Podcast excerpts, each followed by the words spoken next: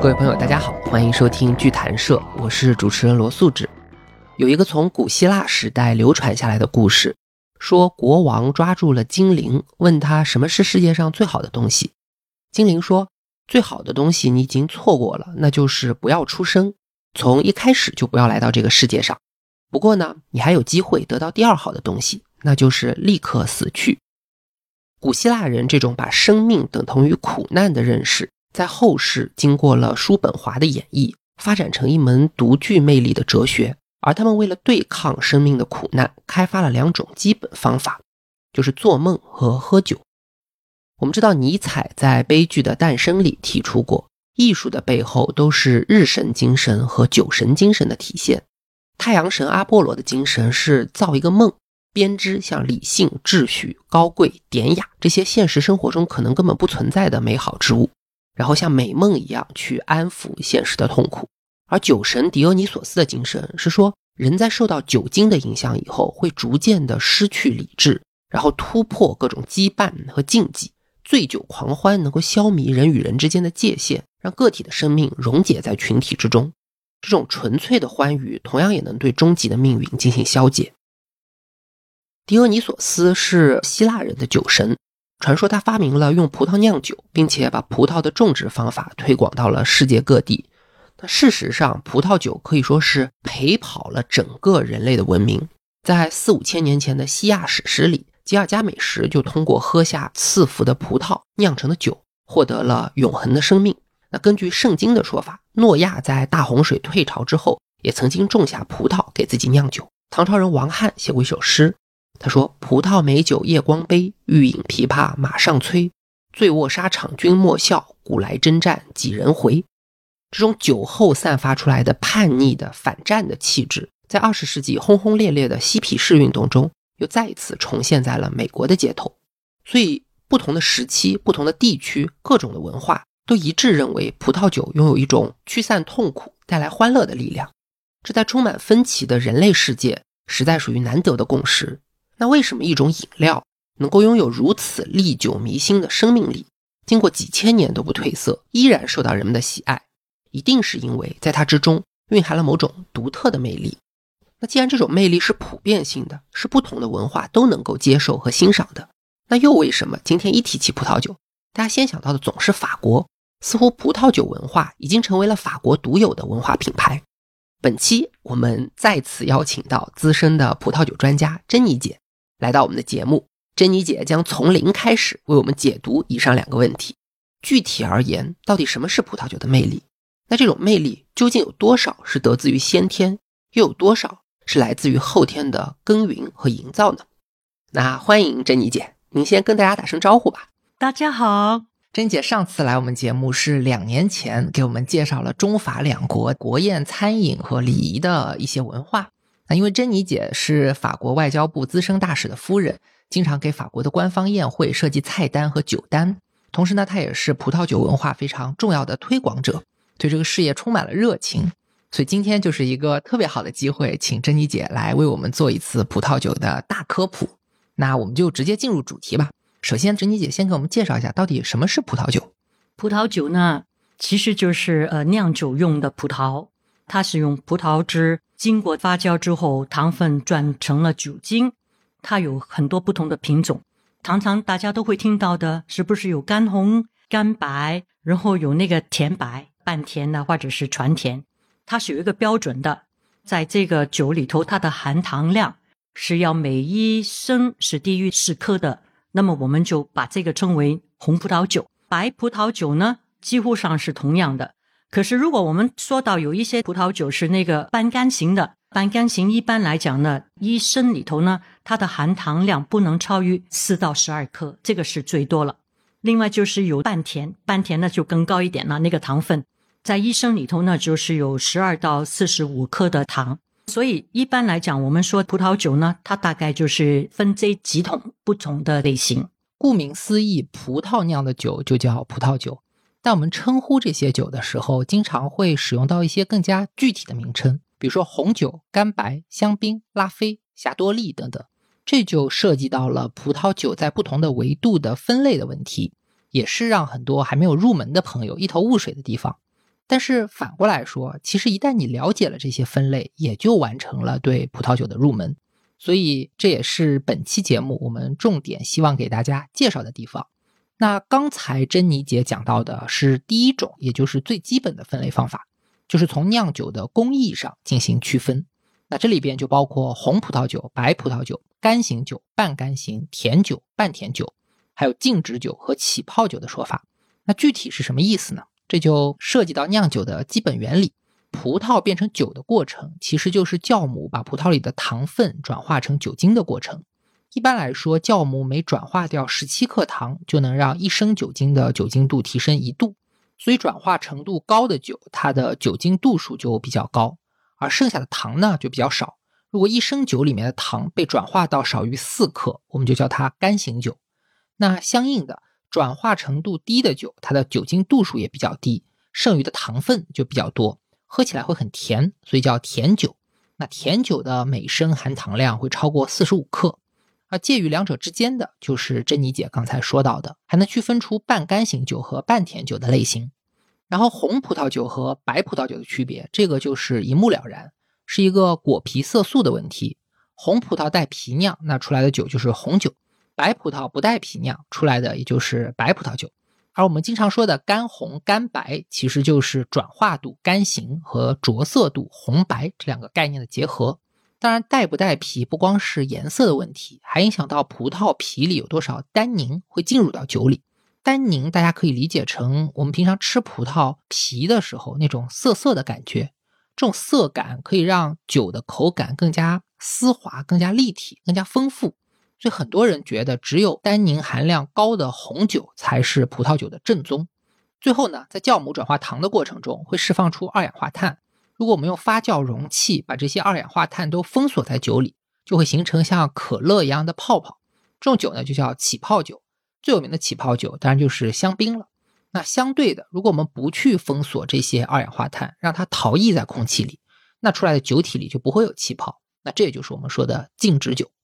那了解了酿酒的基本原理，下面我们就可以请珍妮姐来给大家介绍一下酿酒的具体流程了。那就请您给大家讲一讲，一颗葡萄经过哪些工序才能变成一瓶葡萄酒呢？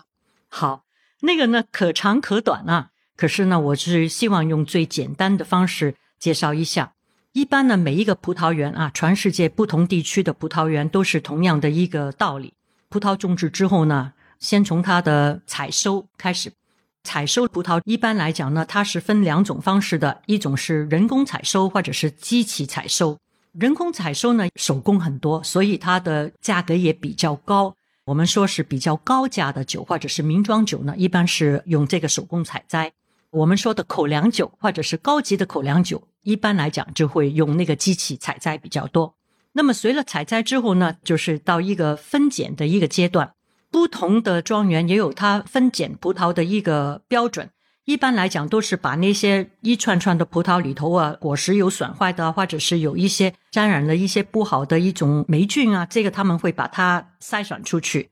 在很多的国家，我们可以知道啊，如果它是有风土的，一般来讲，它会在一个有坡度的地方去生长它的葡萄。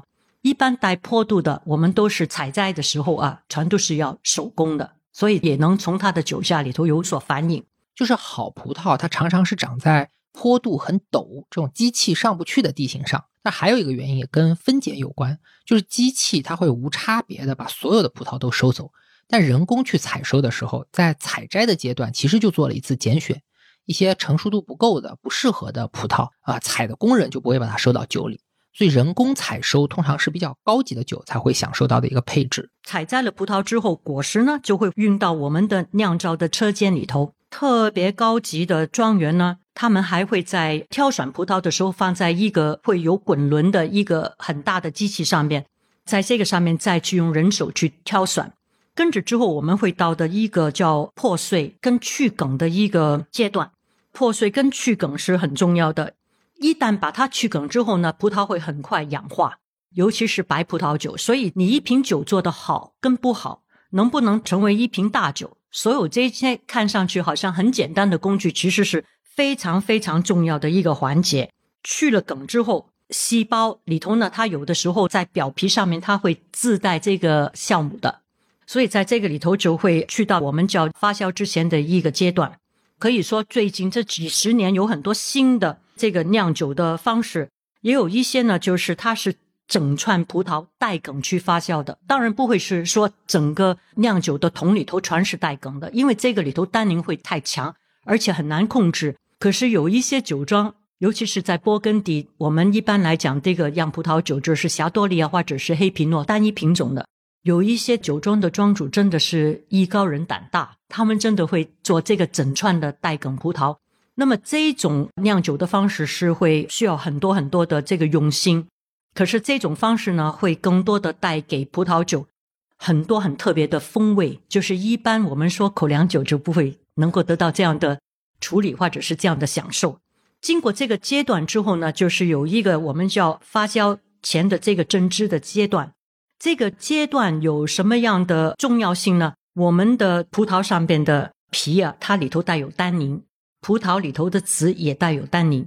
我们在蒸泡的这个过程之中呢，单宁呢，它会更容易融化在这个酒精里头。所以在这个过程里头呢，我们萃取的那个单宁呢，它是可以在这个果皮的呃色素跟它的风味物质上面会更丰富。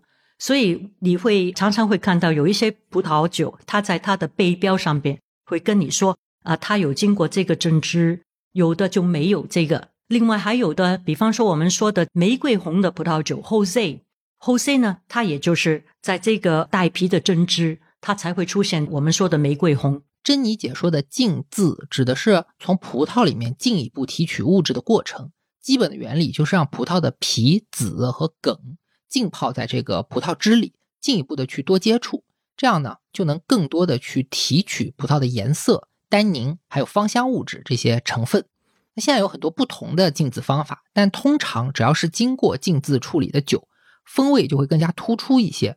所以一般来说，酒厂只要用到这道工艺，通常它在酒标上是会给你标注出来的。那珍妮姐，您请继续啊。那么这个里头是酿造里头的一个手法，跟着之后就到了发酵的这个过程了。发酵的温度呢，它是对酒的出品能够起到一个很大的作用。当然，现在在所有的产区、所有的国家，几乎上都是用电脑去控制这个呃发酵的温度，跟我们几十年前做酒几乎上是可以说是零风险。我们尤其是红葡萄酒呢，是二十到三十二度的之间，它的这个会比白葡萄酒呢温度要高，高出差不多十度吧。因为最主要呢，呃，红葡萄酒我们是要萃取它果皮里头的色素啊，然后它的单宁啊，风味物质就是它的分类物质。如果我们发酵的时候温度过高呢，可能就会把酵母杀死了，它的整个这个发酵过程就会终止。所以，正确的控制它的温度，将会使我们控制它的最后的颜色、风味、单宁能不能达到我们希望期待的一个结果。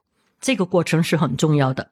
当然，发酵之后呢，就是要呃清理它上面的这种帽子，就是它因为它在呃发酵之后，它的皮跟它的酒液里头会有很多的这种杂质会出来，所以我们随着这个呢，我们还要做一些就是说倒灌啊、鳞皮啊这些很专业的字眼啊。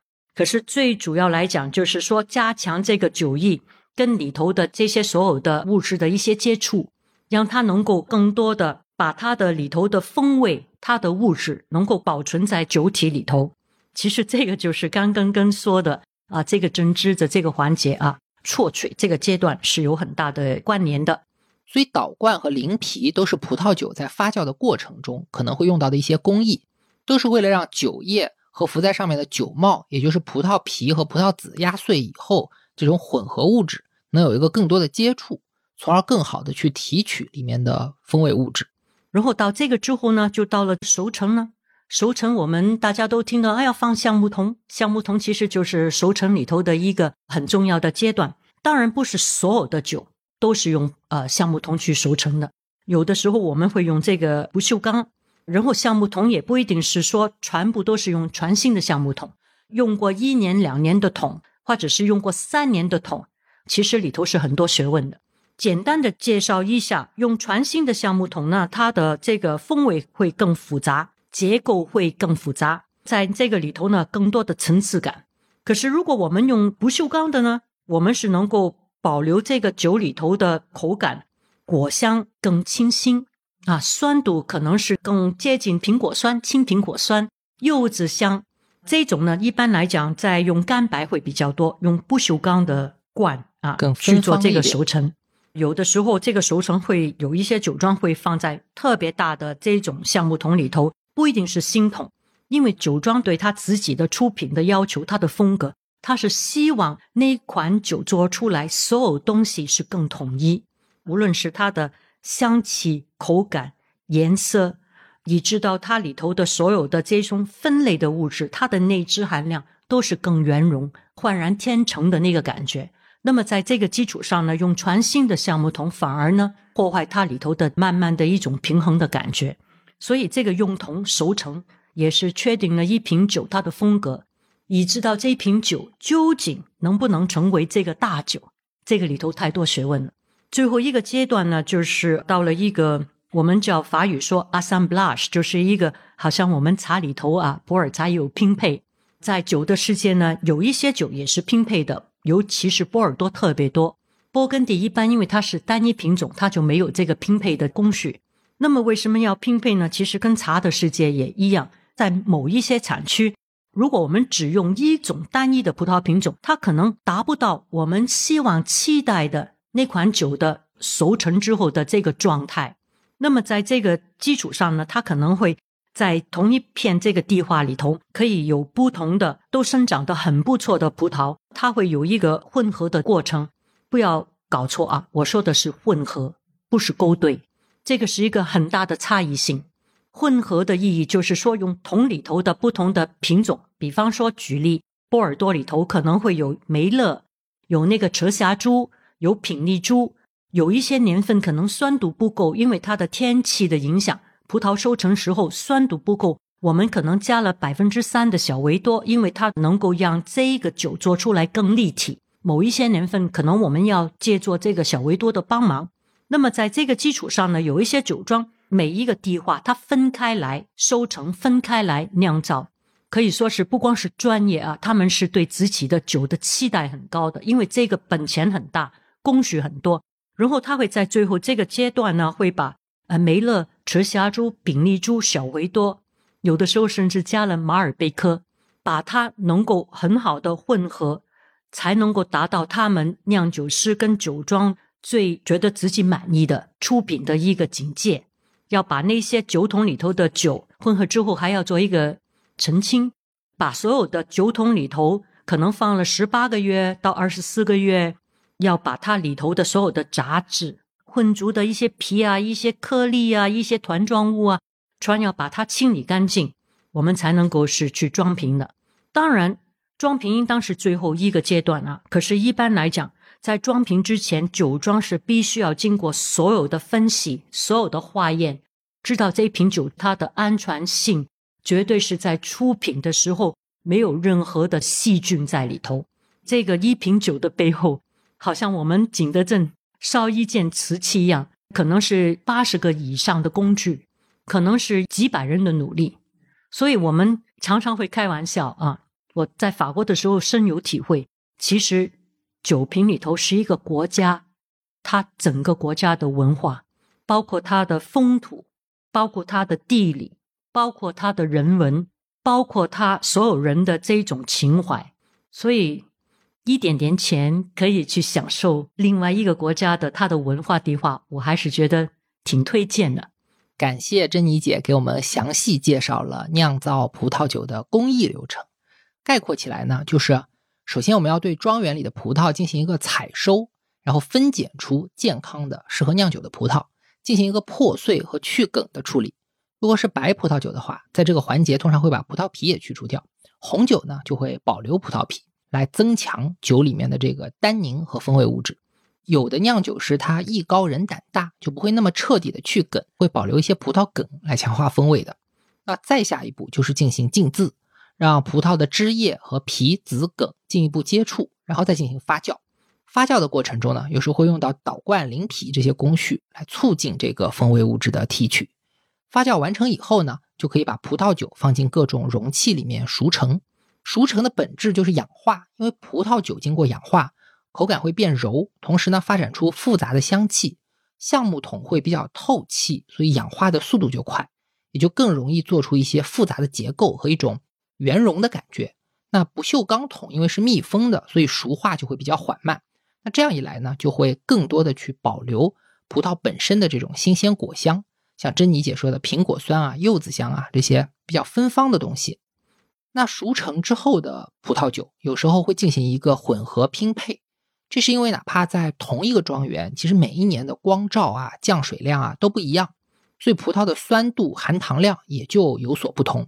那有的酒庄呢，为了呈现自己对于葡萄酒的理解，或者去实现自己的一个标准吧，就会种下不同品种的葡萄，然后根据每年实际的出品进行一个比例上的这种配置和调节，这样呢就能确保不管是大年还是小年都能维持一个基本的品质。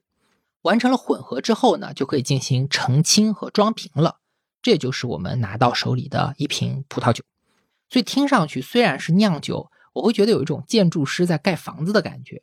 都是首先有一个基底，因地制宜的去确定一个基本风格，然后呢，在这个基底上做结构，做出层次感和空间上的厚度，然后呢，在结构上做装饰，去突出细节上的一些亮点。好像音乐家作曲也是这么一个逻辑，它这个很有意思。其实我觉得，嗯，葡萄酒啊，我刚刚所说的其实是一个从一粒葡萄成熟、收成、采摘之后的所有酿酒的这个过程。可是前期就是从葡萄叶子发芽到我们采摘之前，它所有的在这些葡萄园里头的工作，它有没有做得很仔细？葡萄庄园它的这个地化本身是不是有一些特别的？比方说，它泥土里头的，我们分那个表土跟泥土。它的成分的里头的这些优越性，以知道它的庄园的这个日照、它的坡度，这些林林总总的，再加上我们的这个人为的，人为是属于什么？顶级的葡萄庄园，他们在做这个酿酒、采摘，这个已经是第二步了。第一步，它前期怎么能够引入出从它发芽到成为一颗葡萄，其实就是我们的原料嘛。你原料不好。你觉得你后面的东西能好吗？不可能的。所以在这个过程之中，后面的转化把葡萄汁变了葡萄酒，其实这个转化呢，只是把它的生物化学阶段把它结束了。可是，一瓶酒好不好，这个还没完成呢。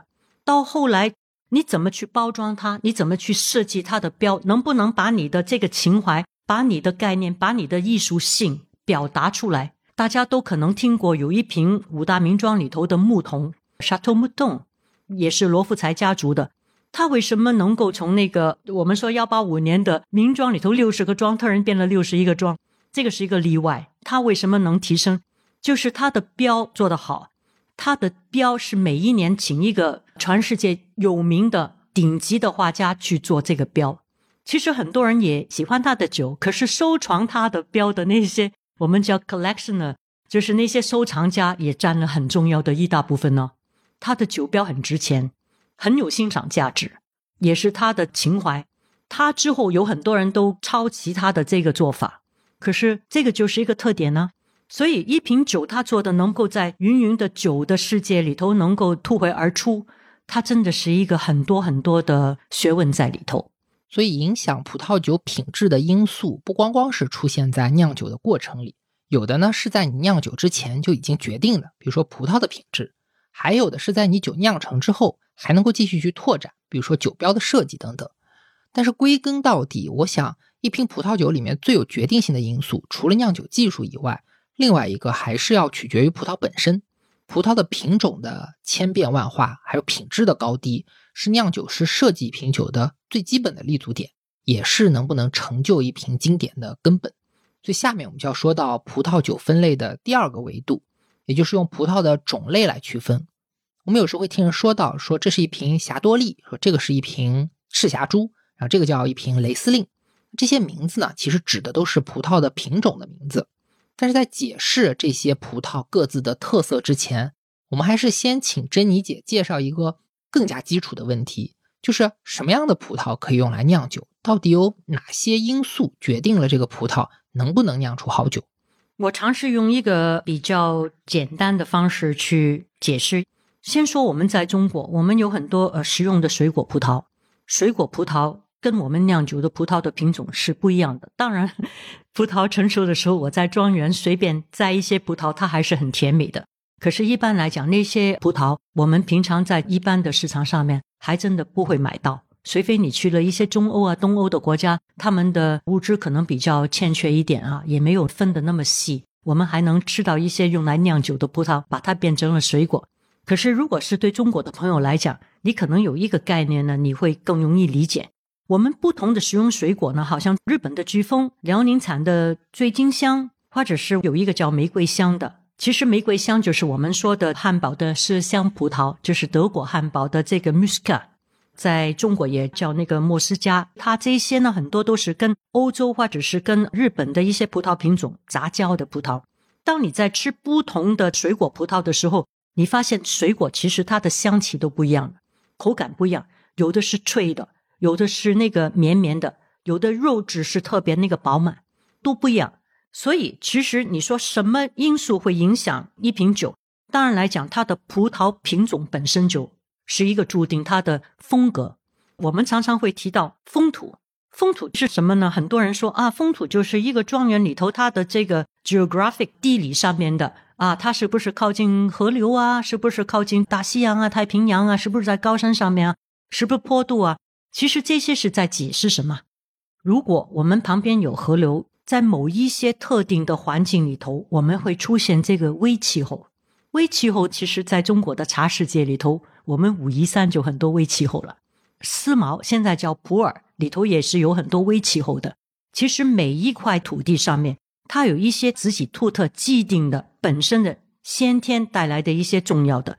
如果是它的泥土跟表土里头的构成有没有影响一瓶酒的风格呢？绝对有。葡萄。其实你能够得到它的这一种风味，并不光是说葡萄的甜美，或者是葡萄的香气，还有就是说葡萄扎根扎在这些泥土深热的地块里头。如果它是粘土的，是泥似的，就是捏碎石的，或者是它是鹅卵石的，或者是它是云母岩的岩片的，它都能够影响葡萄汁转化之后很多很多兔头的一些表征。你知道它的香气口感。当然来讲，不要忘记葡萄园中，我们只是看到你肉眼看到的东西。其实，在每一个地块里头，葡萄园里头有很多那个微生物。微生物是跟它的地的环境啊、湿度啊、温度啊、阳光啊，连里头的那些很小的虫，都会让我们有一个微生物的世界。它们的活动，它们里头的这一种产生出来的一些化学的变化，其实都是我们最后杯中风味。最大的一个影响，所以在这个里头呢，并不是说光是一个葡萄的品种，你知道我们的气候地质，其实这个里头还有人文，比方说他是怎么捡葡萄的，他是怎么样去接枝的，他怎么去挑选它的品种啊，平常是怎么样去管理这个葡萄园呢？所有这些林林总总的，都会影响酒的里头的这个风格跟它的味道。所以酿酒葡萄和水果葡萄虽然标准不一样。但是同样的，它们也会根据自己的品种去产生不同的口感、甜度、酸度、色泽、香气等等。除了品种以外呢，种植的环境也会有所影响。比如一个庄园的气候、土壤、土地里深层的这种矿物质和微量元素，还有泥土里的微生物，甚至主人和果农如何去管理这些植物，点点滴滴，最后都会体现在葡萄酒的风味和口感里面。这个呢，也是葡萄酒的丰富性以及。趣味性非常重要的一个来源，所以越是高级的葡萄酒，我们就越注重去品味它背后的这些风土人情，而不是简单的当成一种饮料来对待。甚至说，有的国家会把这种结合了地理风貌的葡萄变成一种有身份的葡萄，给他们一个官方认证，形成一种品牌。所以，我们就请珍妮姐给大家介绍一下，到底什么样的葡萄能够获得这种官方的认证。比方说啊，在法国呢，它是呃每一个产区它有一些产区认证。其实，在有一些其他的国家，它也有它的认证的葡萄品种。那么，认证的概念呢，我们可以说是从它的历史原因啊。一般认证的葡萄呢，它一定是经过很多很多年，可能一两个世纪，或者是更远。有的葡萄我们说是从罗马帝国开始啊，所以在这个悠久的葡萄酿造的这个种植的环节之中。人他会通过他们的经验，他们对土地的长期的分析，然后他们会发现有一些葡萄的品种在某一种特定的地里头，它的生长是特别好的，结果特别好。结果呢是分两类，一就是说染病的机会少，抵抗病毒的这个特别强。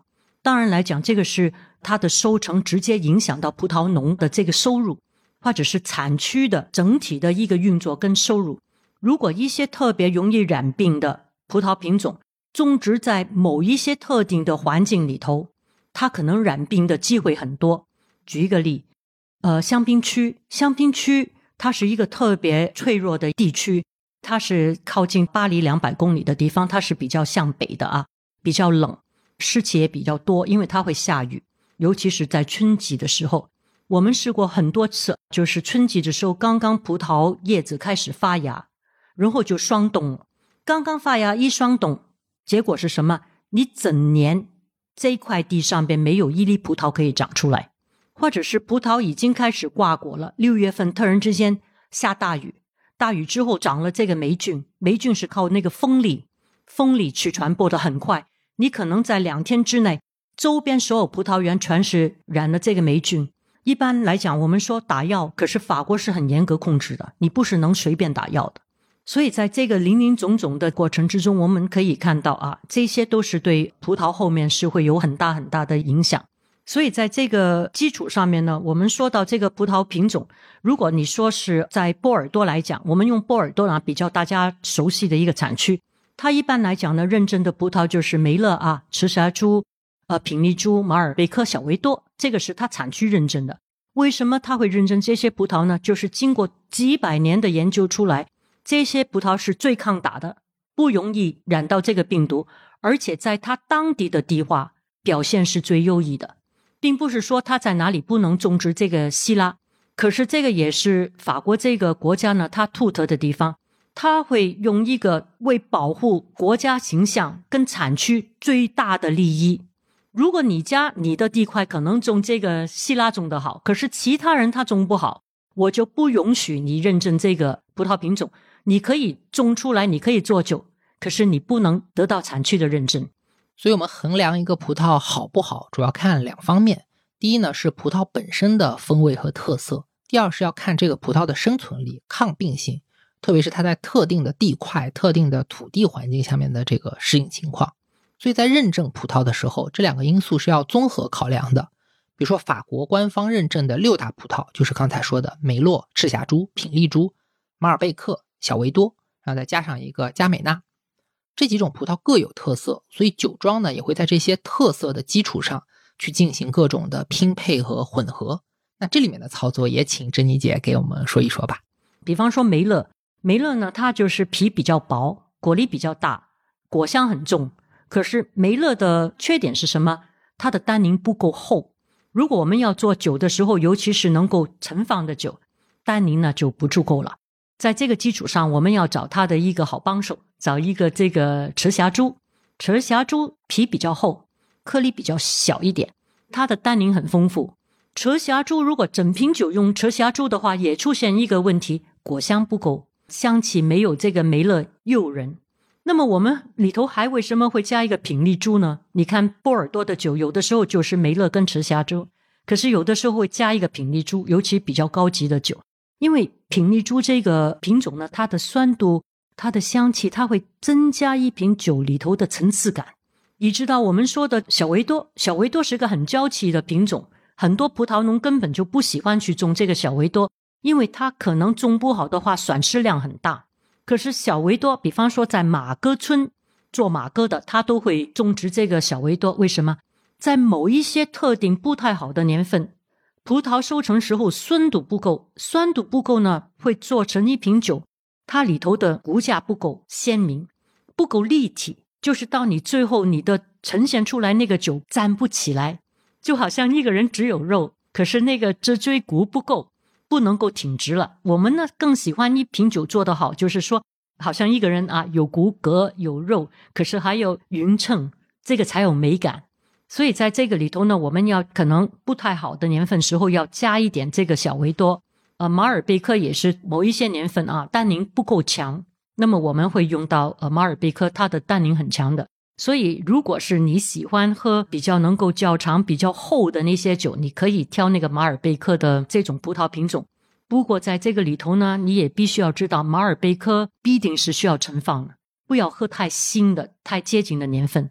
我说新酒，给你一个概念，我们现在是那个二零二三年，如果你现在去喝一瓶酒，马尔贝克品种，二零二零年，你会觉得这个酒很涩。所以一般来讲，你要喝到这些赤霞珠成分很高的、马尔贝克成分很高的，你需要把它呢存放，大概是我觉得八年是比较适合的，它的风味会更好。你说六年之后你喝它行不行呢？可以，可是这个你有技术含量，要从这个醒酒方面，你要知道怎么去醒这款酒，要把它的里头的那个单宁的这些分子啊。经过氧化，可以变得更丝滑一点，入口的时候会觉得口感好一点。当然，这个是属于比较能盛放的。反过来说，如果我们葡萄品种，你喝一瓶是传梅勒的，有很多是单一梅勒做的酒，果香很好，很甜美。不过呢，在盛放方面它会弱一点。当然，这个也跟地化有关系。有一些地化，它可能光是做单一梅勒也能放上一些年头。不过一般来讲，它自己本身葡萄品种的架构就不是太适合单一来讲存放很长时间。这里珍妮姐又一次提到了地化这个概念，这个概念非常重要啊，意思就是前面说的一个地方的气候、土壤、环境，还有人文等等各种因素所产生的合力，会对葡萄酒有一个综合性的影响。那这种影响可以非常的大。比如珍妮姐刚刚说，一般的梅洛不能存放，但可能会因为地化的原因，做出一瓶可以放一放的梅洛。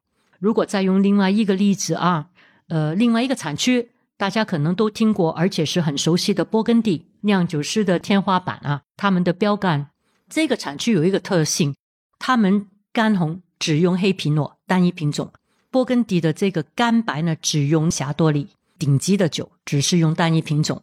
那么它就没有好像我们刚刚说的需要混合其他的葡萄品种，在它的培育这个葡萄啊，以至到它酿酒啊，基本上是同样的工具。当然里头每一个酒庄有它一些它独特的一些小窍门，在酿酒的时候用桶的方式啊，怎么样把它转化呀，从它的酸度变成了乳酸的发酵啊，这个都会让一瓶酒的风格是完全改变的。那么在这个基础上呢，就是每一种葡萄有它的特性。呃，霞多丽呢，它是那个酸度很高啊，所以我们香槟区顶级的香槟也是单一品种。我们说的 Blanc de Blanc 白中白，也是香槟界里头的所谓的天花板。呃，也有那个黑中白，黑中白就是好像我们刚刚说的做出来的香槟里头会用那个黑皮诺啊，跟那个皮诺穆尼尔，再加上一点点的这个霞多丽。那么这个成分的配比呢，在香槟的世界叫黑中白。如果是单说霞多丽呢，它多彩多姿啊，它去到不同的地化里头，去到这个我们叫夏布利、夏布利。霞多丽呢，它又会变成另外一个风味、另外一个风格。去到香槟，它又变了另外一个风格。同样的葡萄，虽然它们地化是挺接近的啊，都是那个白亚土，也是那个亿万年前地壳变动里头很多海洋生物的一些泥土。有一些特别好的矿物质，可是你看到同样一个葡萄品种，去到不同的地理环境、不同的气候、不同的微生物的世界里头，产出来的最后的效果是不一样的。感谢珍妮姐。那以上我们就介绍了葡萄酒分类的第二个维度，也就是葡萄品种的问题。像上面说到的赤霞珠、梅洛，这都属于比较著名的红葡萄品种。那霞多丽、雷司令这些就属于著名的白葡萄品种。那不同品种的葡萄当然有不同的风味和特色，所以有经验的酿酒师可以根据这些葡萄的特性来进行一个拼配，设计自己的作品，以及确保不同年份都有稳定的出产。当然，也有酒庄选择不做拼配，只做单一酒。但是，即便只用一种葡萄，他们也能够通过一些特殊的处理来控制这个酒的风味。比如刚刚说到苹果酸乳酸发酵，就可以极大的改变一瓶酒的情况。还有像怎么装桶、怎么陈年。所有的细节综合在一起，就形成了一家酒庄独特的风格。那珍妮姐刚才介绍品种问题的时候，提到了一件特别重要的事情。我们知道，生于淮南则为橘，生于淮北则为枳。啊，葡萄也是一样，同一种葡萄在不同的生长环境里，会发展出截然不同的风格。所以，除了酿酒工艺、葡萄品种以外，第三个常常用来区分葡萄酒的这个分类方法，就是通过产区来分类。我们前面提到的香槟、波尔多、勃艮第等等这些名字，既是法国的地名，也是葡萄酒的重要产地。那同时呢，也是我们经常用来称呼一瓶酒的时候会使用到的名字。所以，接下来我们就请珍妮姐给大家介绍一下产区的概念。这些最有名的产区都是怎么形成的？它们各自又好在哪里？这个话题呢是博大精深啊，我们把它简化一点，因为如果太多的话，我们要说到意大利，说到西班牙，这个就太笼统。对，您以法国的产区来举例就可以了。其实产区它的定义呢，应当是跟它本身的这个地理环境，我们说的地化，它的泥土的构成，光是一个法国的波尔多，波尔多的左岸跟右岸都不一样，经过很多政府部门的测量测试。以知道世世代代在做酒的酒庄酒农，他们对这个泥土的认知，他们会分出来某一种特定的风土。我们说的这一片土地里头的大概的几种泥土表土构成的成分，他们会把它这个划分在一些不同的这个产区，尤其是这些地化，它对这个葡萄的种植时候用什么品种能够出来最极致的一个表现。啊，这个也是它划分它的产区的呃一个特点。当然来讲，这个我觉得是比较复杂的，它并不是说那么单一的，也配合了每一个地区它的人文。比方说他们吃什么啊，以知道他当地的在生产这些葡萄背后的所有的文化，都足以构成它的这个产区划分的不一样。就拿一个比较有系统的去讲，波尔多，波尔多里头一个吉隆河。分了左岸跟右岸，就是它的左边跟右边用河来划分。我们一般来讲，最好的说是很伟大的风土都在这个左岸。可是你说右岸有没有好的葡萄出品呢？当然有了。我们说，对于喜欢喝酒的人，有两个很贵族的产区，一个叫 Santa m i l i o n 圣奈美浓，一个 Pomerol，我们说的波美侯，都是很贵族的产区啊。嗯，如果你去到波美侯。最顶级的葡萄里头，虽然它不在那个幺八五五年的波尔多的名庄里头，不要忘记啊，百翠，百翠是在波美侯里头的，全世界都知道她是顶级的。之前不久去世的英国的伊丽莎白女皇，她结婚的时候婚宴上就是用百翠这款酒，所以你看她的在欧洲的地位。可是它不是在我们的波尔多的幺八五年六十一个名庄里头，跟拉菲、拉图。呃，红颜绒就是我们的那个胡博王啊，马哥啊，牧童，他不是在五名之内，可是他的地位，另外的一些分级的制度不一样，系统不一样。这里我稍微给大家解释一下，波美侯是波尔多右岸的一个产区，百翠呢是波美侯这个产区里面的一家酒庄。珍姐的意思是说，传统上大家觉得波尔多左岸是更好的产区。因为所谓的五大名庄拉菲、拉图、马哥、侯伯王，还有牧童都在左岸，但实际上右岸这边的产区也不见得就差了。像女王结婚的时候，她用的就是右岸的酒。所以，什么叫好产区？这个概念并不绝对。那珍妮姐，您继续。那除了这个以外，还有什么重要的产区呢？除了这个以外，全世界大家都追捧的，现在中国朋友疯狂的喜欢这个很贵很贵的波根第。波根第就更厉害了。波根第它分五个产区的五大产区，它有那个呃夏布里啊，然后有那个呃商业丘，也叫金丘啊，然后到了那个伯恩丘，跟着去了那个马贡，还有那个夏隆奈，这些是它分五个大产区。每一个地块里头，它都有它的特色，都有它的风土。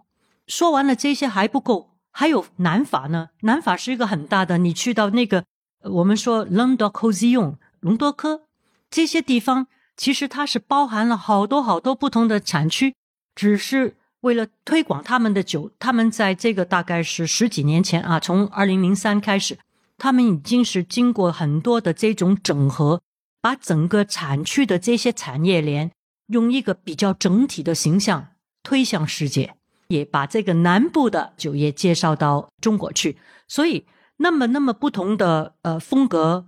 风土怎么样能够把它推广到一个那么庞大的一个中国市场呢？怎么去推广到好像一个美国市场呢？它必须要就是在那个里头做很多的花艺的整合，然后把这些风土有代表性的整合之后，把他们做酒的这些特色风格介绍给他们的消费者啊。所以在这个里头，我们可以看到啊，就是风土的划分，它也不光是一个地理环境，我们说的地化一个人文里头背后其实还有很多很多的，呃，一个地区一个国家，呃，一个那么庞大的产业链。它所需要定的制度，林林总总的这些细节，都促成我们能够划分出生产酒里头很明确、很鲜明的一些代表性的地化，也让消费者能够有深刻的印象。不然的话，你在喝酒的时候，你可能觉得这个酒不错，可是有那么多的酒，你怎么能够知道什么酒才是你喜欢的？我们现在大概都知道啊，红酒里头法国酒吗？对。有一个波尔多，有个勃艮第，有个南法，这个是大家都能说得出来的地化风格的这一种特定的一些条件，其实也是帮助消费者更多的去理解这瓶酒的背后，以知道对它有一个很鲜明的一个印象。感谢珍妮姐。那以上我们就介绍了关于产区的一些基本情况。全世界的葡萄酒产区可以说多如牛毛。但咱们刚才是通过介绍法国的波尔多、勃艮第和南法这三个比较大的区域，给了大家一些基本的概念。概括起来说呢，就是第一，产区是一个历史上逐渐形成的概念，它既包括了气候、土壤这些客观的自然条件，也包括了当地的历史、传统、生活方式这些人文的因素。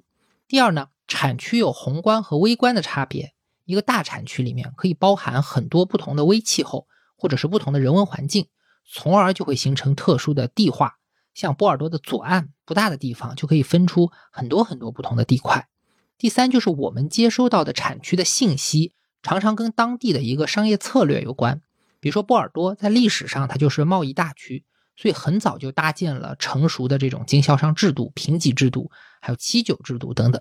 那在这个高度商业化的背景下面，就自然的出现了地块上这种非常精细的划分。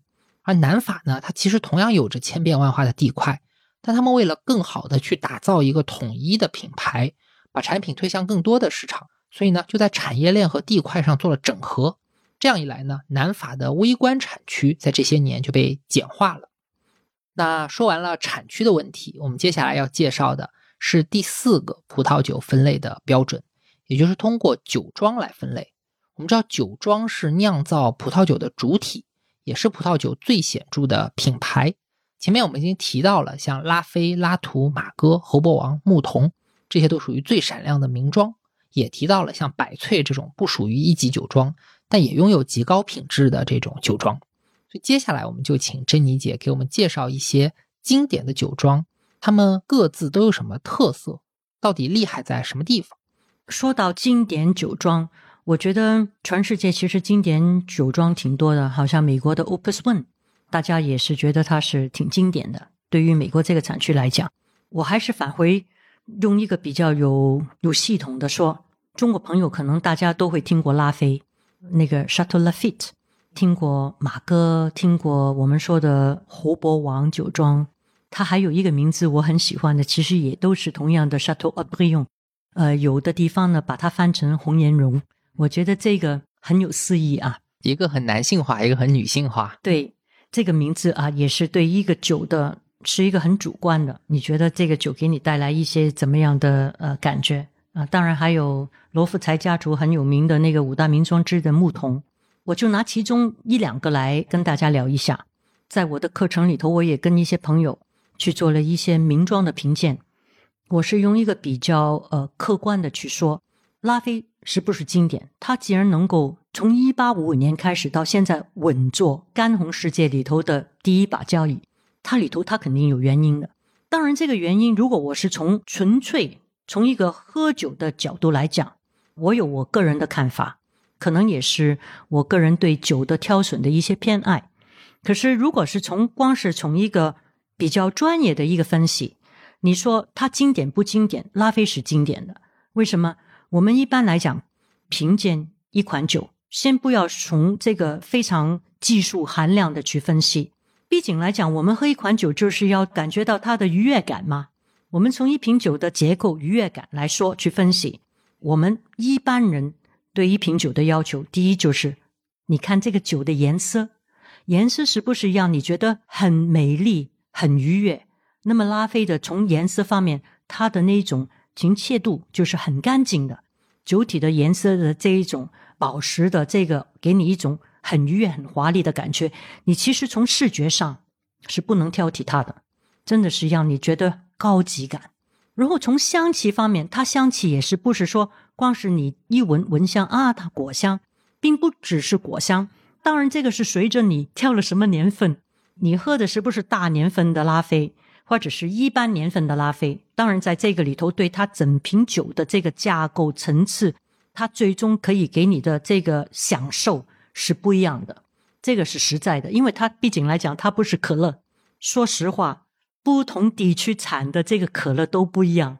不要说是去到那么高级的一瓶酒，随了它的颜色，它的给你的香气，当然来讲，最重要的是它的口感，你进入嘴巴里头的。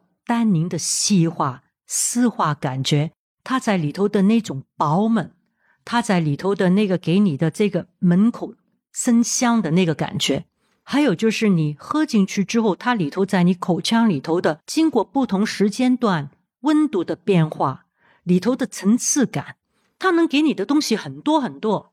问题在于你有没有时间慢慢去品，这个是真话。然后再到你里头，你最后的感觉。你喝了一口酒，它的余韵有没有韵味？好像我们喝岩茶有没有那个韵很重要，也是评价这款茶它是不是有那么特别、那么优异的地方。酒也一样啊，它能不能真的把那个酒韵做出来给你？所以像拉菲这种最经典的名庄酒，它就属于六边形战士，不管是视觉、香气还是口感、韵味，任何方面都是没有短板的。我们经常说，好的葡萄酒需要达到一种平衡和谐。那拉菲是不是这种平衡和谐的典范呢？统一和谐性，这个和谐并不是我们很主观每一个人的和谐，每一个人的和谐感是不一样的，嘴巴也不一样，嘴巴里头的唾液里头的酶也不一样，pH 值不一样，怎么可以说你的平衡跟我的平衡和谐是一样呢？这个是非常非常的主观的东西。可是从技术上，能不能把一瓶酒做的平衡、和谐、统一，这个是一个技术是能够达到的。那么我个人来讲，我觉得它能够稳坐从幺八五五年到现在第一把交椅的位置，是因为在每一个节点上，它真的都做的很高很高分。你真的没有太多年份你能批评它的，这个也是它的典型的地方。当然来讲。五大名庄里头，如果你说我有没有偏爱呢？我有偏爱的，我喜欢那个侯伯王，就是红颜绒。为什么？这个酒庄其实它的产量是五大名庄里头可能是最小的，可是它从历史上，他们本来就是真的是贵族家庭啊，皇族里头的。现在还是卢森堡的皇子是这个庄园的拥有者。他们在做酒的时候，并不止于就是说把它当做一个商品去看。而是不惜那个工本，不要讲产量，他要做的极致。很简单，我们收葡萄，他首先他挂果的时候呢，六月份六月中，葡萄开始挂果了。他一株里头，他真的可以舍得公板，把其他的这些葡萄呃一串串一束束的全给你剪掉，剩下一束跟两束。有一些产区啊，一株葡萄做两瓶酒，人家是三四株葡萄，而且是。老年份的老藤的四十年以上的四株葡萄挂的果出来给你去做一瓶酒，所以这些人他是从做事情的这个最高品质去要求自己的。那么他做酒的这种用心，他用最好的技术人员，就是说我们能用钱解决的事情，能用钱找到最好的专家，他们都会在这个里头不施工本去做。你说它的产量，它可能一年有一些酒。真的是几万瓶。如果从他的心学跟他做酒的名气，他大可以做很多其他的酒，或者是其他的副牌。可是我觉得我们能欣赏的就是这些人的专注啊，而且很少人知道。如果有一天有朋友啊，去到那个法国，对这些呃产区感兴趣的，不要错过预约侯伯王这个庄园。你预约他，有的时候他会接受你的。在庄园里头有一个图书馆，这个图书馆里头存有过去几百年最好的食谱，整个欧洲最好的食谱。法国第一个被认为是这个正式认为是厨师的，他当时手抄的所有皇室人员吃过的一些食谱。呃，很多最珍贵的版画，这些酒庄的持有者，他并不只是为了生产葡萄酒，他们是把它当做一个文化，一个欧洲的文化。所以在这个基础上呢，评价一些酒或者是些酒庄，它是不是经典，还真的是要从一个综合指数去看，它并不是那么单一的。你知道，这些五大名庄里头，所有的酒都必须要放过橡木桶。尤其是我说波尔多的那些呃名庄，放橡木桶其实是一瓶酒较长时候让它的风味转化，让它的分类物质内脂、单宁慢慢的把那个酒体怎么去转化，一个很重要的作用。全世界都知道，连美国、连那个意大利很多的产区，他们本身是不具备出高级橡木桶的条件的。全世界最贵最好的橡木桶都在法国。三个地方出产橡木桶，一般酒庄都是去做橡木桶的这几大公司去采购他们的橡木桶。可是顶级的酒庄，最起码这五大名庄，他们橡木桶几乎上都是自家有自家的橡木桶部门，他们请最好的技师，用最好的橡木。他们做橡木桶不是挑木板的，他们是挑树的，这些都是很高昂的代价。树里头的树纹，树里头的圈，他们知道这个项目大概是有多少年，是适合那个年份的一些酒，要能够有独特的风格，能够达到他们最极致的一些这个要求。他要它有什么样的效果，控烤的程度是里头很多的秘密，很多的技术。烤完之后，那个桶它能够有那么大的资本，可以放上三年。好像我们做家具，你用最好的这个花梨，可是那个木头都没放干，你就把它做家具，肯定裂了。里头很多因素不是说三言两语的，就是要看你做酒的人，或者是做这件事情的人，从根本上，你要对你自我的产品有多大的要求，你的东西做出来是要永恒的。在这个历史上，让人家留下一个不能忘记的一个印象，还是你做的东西就是要抓钱、抓快钱，两码事。你能出的本钱也是两码事。一般的酒庄不具备这个条件，你要养一个橡木桶的部门呢，你的这个投入的，从树、从木材、从技术人员，哇，那些人不是一般的薪水啊。比方说马哥，那么名气大的五大名庄。马哥里头，他做的自己的这个做橡木桶的部门，每一天只能完成三个桶。马哥的大酒啊，我说的这个呃，Chateau Margaux 大酒里头，它的产量，马哥只能应付自己生产出来它三分之一产量的木桶，其他的还是要去订购的。所以你看到这个里头都有不同的分别的，也有他的人力、物力、财力的一些投入。那么在这个基础上。你说其他的一般的我们喝的酒，没有那么大的投入，没有那么大的金钱上面的支撑，他做出来的酒会不会不好呢？不是不好，好的很多。当然来讲，你就不能相提并论呢。你不能用一些五大名庄的人家那么下本钱去的，去跟一个一般来讲，比方说我少于一百欧采购回来的都有很多好酒，你不能用一个高级的这个餐酒，高级的。口粮酒去跟这些名庄酒，人家下的这个本钱跟功夫相提并论，好像我们说拉菲，拉菲是好，可是他背后不要忘记啊，罗富才家族从幺二三四年在法国的历史上面已经对这个家族有记载，到了他几乎上第三、第四代的时候，家族里头的一辈人里头生了五个男孩，这五个男孩当时是被他们家族分配在。欧洲当时最盛大的几个地方，一个是 Austria，就是我们说的奥地利；一个儿子去了 Naples，去了意大利的最大的一个商埠；然后一个去了巴黎，一个在伦敦，一个在法兰克福。他们家族这五个孩子几乎上是覆盖了当时欧洲所有的最重要的大城市。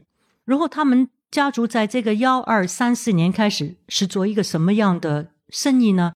他们有一点像我们今天的语言啊，他们是买板，专是帮那些贵族啊，这些我们叫 class bourgeois，帮他们做采购的。比方说，把他们的这个租出去的这些田里头的麦，帮他们把麦子卖出去，然后呢，麦子卖出去之后，又帮他们把一些那个丝绸进来。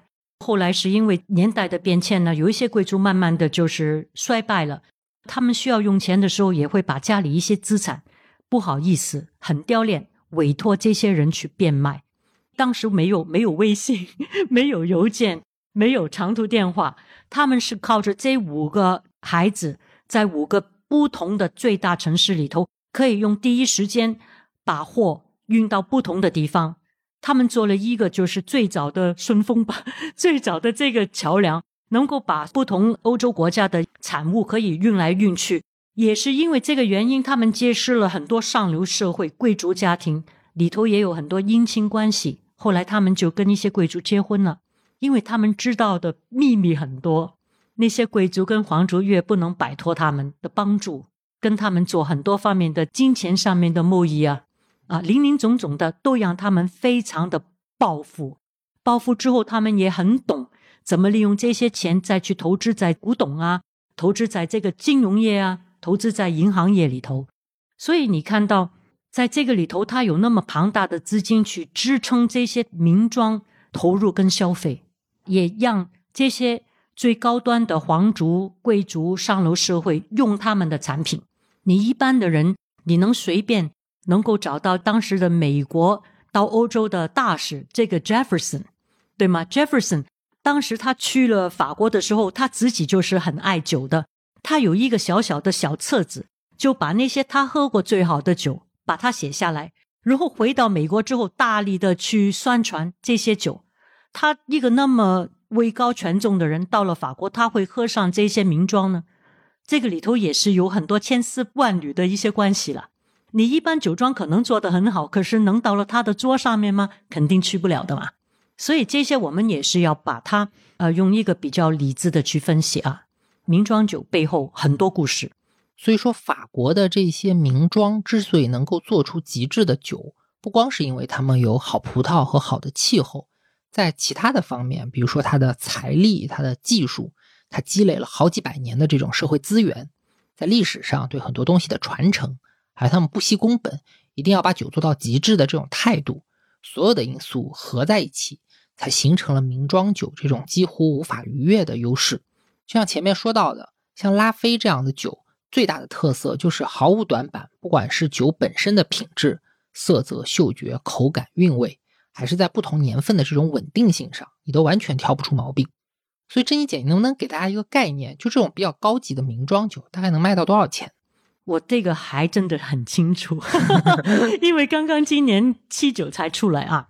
比方说五大名庄，五大名庄里头都不一样，因为名气的不一样，全球的需求量不一样，以知道它的酒庄能够出品的这个瓶数不一样。一般来讲呢，如果去到五大名庄，尤其是今年二零二三年，乌克兰战争还没有完，整个欧洲的所有能源飞涨，物流飞涨，因一个标贴都飞涨，所以在这个里头，今年的酒翻得很高。可是从往年来说，如果是五大名庄来讲，呃，少于那个三百九十五，就是几乎上是四百欧往上的，你找不到名，就是那个五大名庄。当然年份不一样，你去到这个，我们现在已经二零二三了嘛。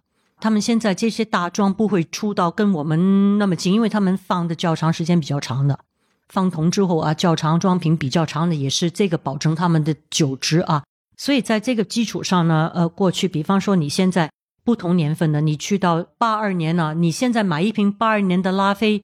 如果给你在这种我们需要的 negotiation，就是酒庄指定的酒商里头能找到八二年的很少了，因为收藏家喝的喝完了，收藏的有有一些收藏家他也不会拿出来卖这些酒，现在真的是天价啊！那么当然八二年是大大年份，可是，一般如果来讲啊，平均八六年呢、二零幺三年呢、幺四年呢，现在这些酒都还有啊。幺幺年是比较特殊啊，幺幺年因为当年在波尔多，尤其是在左岸，那个天气是很特殊的。从葡萄开开始有叶子，一直到挂果都非常非常干燥。可是到了这个收成之前一个月又下雨，所以当年呢就是名庄能能还能出酒，可是产量几乎上是三分之一。所以你就算很喜欢喝名庄酒的，二零幺的年份你们是在中国几乎上找不到，几乎上是全是在法国就出了，因为减产很多。可是，一般来讲，幺四年呢、幺三年呢这些年份来讲，厂家出的时候，就是我们酒庄出，从三百多欧、四百多欧都有。这里说的四百欧是从原产地直接拿酒的价格，如果加上关税、加上物流的成本、仓储的成本，再加上中间商的利润、餐厅、酒吧的利润，一般来说到消费者手里应该是一个非常非常大的价钱。这个价钱跟你去买个包、买双鞋不一样。拿几千上万的价钱去喝一瓶酒，其实是一件非常奢侈到有点离谱的事情，而且肯定是超出了绝大部分人的经济能力的。所以我这里想问的是，除了这些最顶级的名庄酒，有没有价格平民一点的好酒呢？如果是光是一个口感，一个我们喝酒的时候的一个愉悦感，我可以跟大家说，过去这几十年，真的最起码是有四十年以上，我喝到很多很多的酒。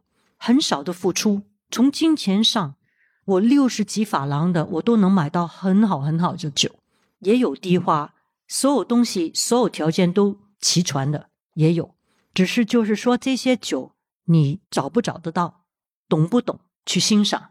其实幺八五年波尔多这个制度啊，到目前为止没有更改过，随了加了一瓶的这个呃木桶，可是我们当时幺八五五年当时的名庄。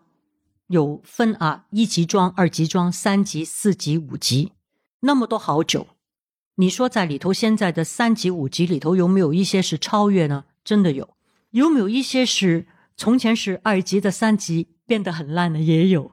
所以我觉得在这个基础上就出现一个非常有意思的问题，就是你对这个酒的名气的看法。当然，每一瓶酒啊，它可以是说做的很好，可是我们没有存放对了。把酒放坏了，很多人他根本不知道怎么去放酒，连进口商都把酒放坏了。酒本身是不错的，他懂挑，价格也好，挑回来之后交了一个那么贵的关税，可能其他想省钱了，随便放了一个仓库。有的时候呢，这个都不叫仓库，叫一个储物室，里头呢有纸箱，纸箱里头乱七八糟什么东西都有。酒是跟茶一样非常脆弱的，你一定是要第一背光，你一定要通风。你一定在这个里头不能有杂味。有的人他说好，我呢租了这个呃楼宇里头的底层，刚刚那个里头的有下水道，很多的很多地方，有的人他放坏了之后去问我，这你姐能不能会看看我那边出现什么问题？一进去又潮又有那个反味，你酒肯定不能放那个地方。你很多时候放酒真的最主要还是要花一点钱找一个干净的地方。然后放酒的，你是竖着放、平着放，对这个酒体很大的影响。因为它有的时候酒来的时候，那个箱子酒是一瓶瓶竖着的，可是你放的时候你也竖着，你又不是立刻把它出手去卖掉，或者是你在家里头把它放在一个玻璃柜里头，因为你觉得这款酒太珍贵了，还要把灯照射，你一射那瓶酒都不到十五分钟全坏掉。所以，为什么酒瓶一般来讲都是深颜色的？就是因为阳光对它的损害度是那个杀手。所以，好的酒还是要放的对。有一些酒是需要较长的，因为它的单宁比较厚重；有一些酒是要快喝的。如果把那个买了那个每一年新酒博若来，然后你把它去存放，忘记了放了它四五年，你再拿出来喝，肯定就不能喝了，酒质都变了。你开出来。人家本来是很鲜艳的一个紫罗兰的颜色，你都比它放了好像普洱茶的这个熟茶的颜色，这一瓶酒根本就坏掉了，你就把它扔掉，做醋都不行了。所以很多的这个我们自己本身对葡萄酒的认知，也是一瓶酒好跟不好，你享用时候的结果。感谢珍妮姐在这里顺便给我们科普了一些葡萄酒的存放知识。其实刚才您还提到一个非常有意思的概念，就是年份的问题。我们之前做过一期威士忌的节目，当时就说到，我们讲多少年的威士忌，指的是这个酒在木桶里装了多少年。而且一般来说，威士忌都是年份越长，味道就越好的。但我们讲红酒年份的时候，一般会说公元一九几几年或者二零几几年。这个呢，就是在重点强调每一年的这个农业状况导致的这种葡萄品质上的区别了。比如说像八二年的拉菲，就是因为八二年是一个公认的葡萄大年。但是珍妮姐刚刚也说到，葡萄酒其实也有存放和转化的问题。所以我觉得，嗯，这里珍妮姐您可以给大家稍微讲一讲这个知识点：葡萄酒的这个陈年和威士忌的转化它有什么不同呢？第一，whisky。干邑、雅文邑，这些是蒸馏的酒。我们葡萄不是蒸馏的方式，是发酵的方式。基本原理上已经是两个不同的世界。葡萄酒，我刚刚提到的，你是看产区、看风土。波尔多的左岸的，我们说的大酒、名庄酒，就是它用那个赤霞珠成分很多的。一般来讲，它是需要转化的，较长是必须的。你现在去喝那些比较接近的，比方说二零二三，你去喝那个二零幺八的、二零幺六的，哎呀，太浪费了。你就算是用很好的技术去醒酒，其实你的酒真的醒很长时间都醒不开来，因为它本身的在做这个酒的时候的风格跟它的优点就是能够较长的。当然，我不去除。在近代这几十年，尤其是中国市场成为一个那么庞大市场，为了迎合中国人的需要，法国人也知道，在这个基础上，他们会用很多技术的手段，让它能够快一点转化，就是果香味更浓，结构不要那么强，因为来不及等，是这个原因。有一些酒呢，它的风土跟它的地化根本就不适合陈酿的。我刚刚提到的，呃，无论是那个博若莱，或者是在这个波尔多，呃，我们说左岸是名庄，右岸随了圣奈美浓，呃，跟波美侯，右岸也有很多，比方说两海之间呢，有一些我们叫 Cote de Bly 布莱伊的这个丘，那些酒是很好的，就是说我我觉得都不是一般的餐酒，比一般的餐酒你的期望可以更高一点，也不贵。那些酒很好喝，可是那些酒绝对不适合你很长时间的窖藏，它不需要，因为它的地化、风土构成来讲，这个酒你大概是从它采摘年份酒出来了，新酒出来放那个四五年就很好喝了。然后你能不能放？能放，放到它八到十年都能喝。可是你没必要把这些地化的酒去放那个十五年，你就把它放坏了，放不了那么多。再说我们左岸，左岸随了这些名庄的，好像珀雅克的酒啊，马戈村的酒啊，圣珠莲的这些贵族产区的酒，你也有那些呃梅多克的上梅多克的酒，很好啊，高级餐酒。我说的高级餐酒是用我的这种呃分析，就是说酒里头，因为它有更高级的分析，这个勃艮第的地话里头有特级院、一级院、川庄级大区的酒。可是波尔多里头也有很多，梅多克里头也有很多。我们一般在法国、在欧洲就觉得它是配餐用的酒。可是那些配餐用的酒，其实它已经是很高级的，有非常好的，价格也不是天价的酒。那么梅多克能不能放呢？也是需要放，因为它接近这些大酒的这个规格。可是来讲，一般你如果喝梅多克的，从它采摘年份到做成，大概都要经过这个二十四到三十六个月。都已经差不多两三年了，你从那个里头再放它那个六年五六年已经很成熟了，酒很成熟，因为它跟烈酒不一样，烈酒装了瓶之后，好像 whisky、cognac 进了桶之后，它的生命就终结了，它不会再转化。葡萄酒在桶里头到了那个瓶里头，瓶里头是第二次生命，它在里头还会成长，还会熟成，还会起变化。所以这个是一个很大的这个分歧，可是在这个里头呢，我必须要讲一个事情啊，跟大家分享。酒跟人一样，它有一个婴儿期，那个青年期，有一个壮年期，就是我们的高峰期，跟着有一个走下坡的衰败期，到了最后它也会死亡。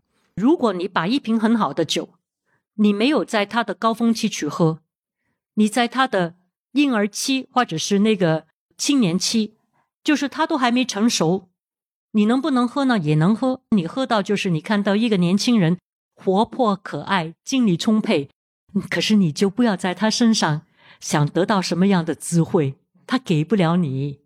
你如果有一些酒，你在喝大酒，你没有给他适当的时间让他成熟，让他成长，让他的风味完全转化，你把它喝掉了，你没有给他最好的高峰期去表现，那么你依旧是喝得太早，去了一个青年期，依旧是喝了他的衰败期，全是酒下坡的。那么你又不要怪人家的酒虚有其名，是你自己不懂，开错了，醒错了。对吗？尤其是那些真的做的高大上的那些名庄酒，你真的是要懂醒酒的。你不懂醒，就把它醒死了。这些都是我们为什么要学习的这个原因。我有一个给大家分享的，也是我那么多年自己告诉自己的，很简单的一个道理：好的东西呢，就是好。你经过时间失和转化的，它会转化的越来越好。你高峰期去享用它，那么就是十全十美。可是还有一点就是说，不好的东西啊，你放一百年它都不会变好的。你还是快快把它喝掉算了。你还要把它转化，它没东西给你转化，就是一个那么简单的道理。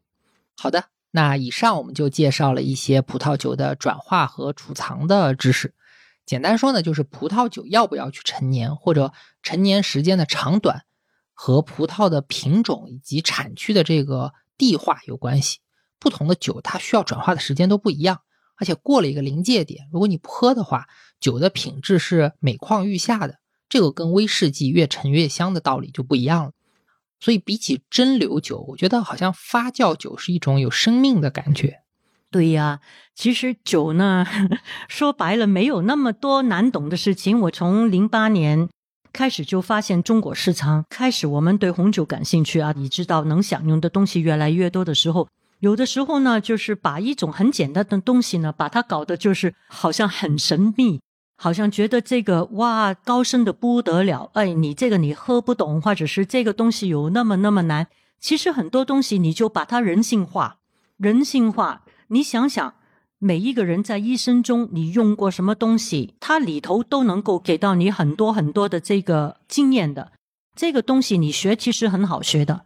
当然来讲，它里头有一些规则，有一些需要认知的地理环境啊，对它的风土啊，日照从叶子上面光合作用，把这个糖分从葡萄株里头送到这个葡萄果，葡萄的整个糖分的滋养，很多这种有一些是物理方面的。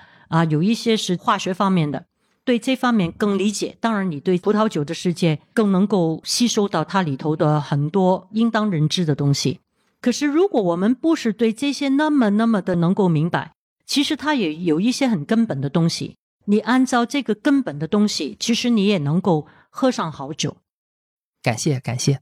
我们接下来问一个对大家可能很实用的问题吧。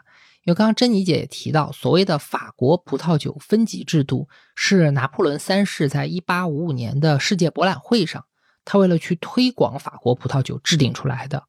当时主要的依据呢，就是这些酒庄在那个时候的名气、价格还有品质。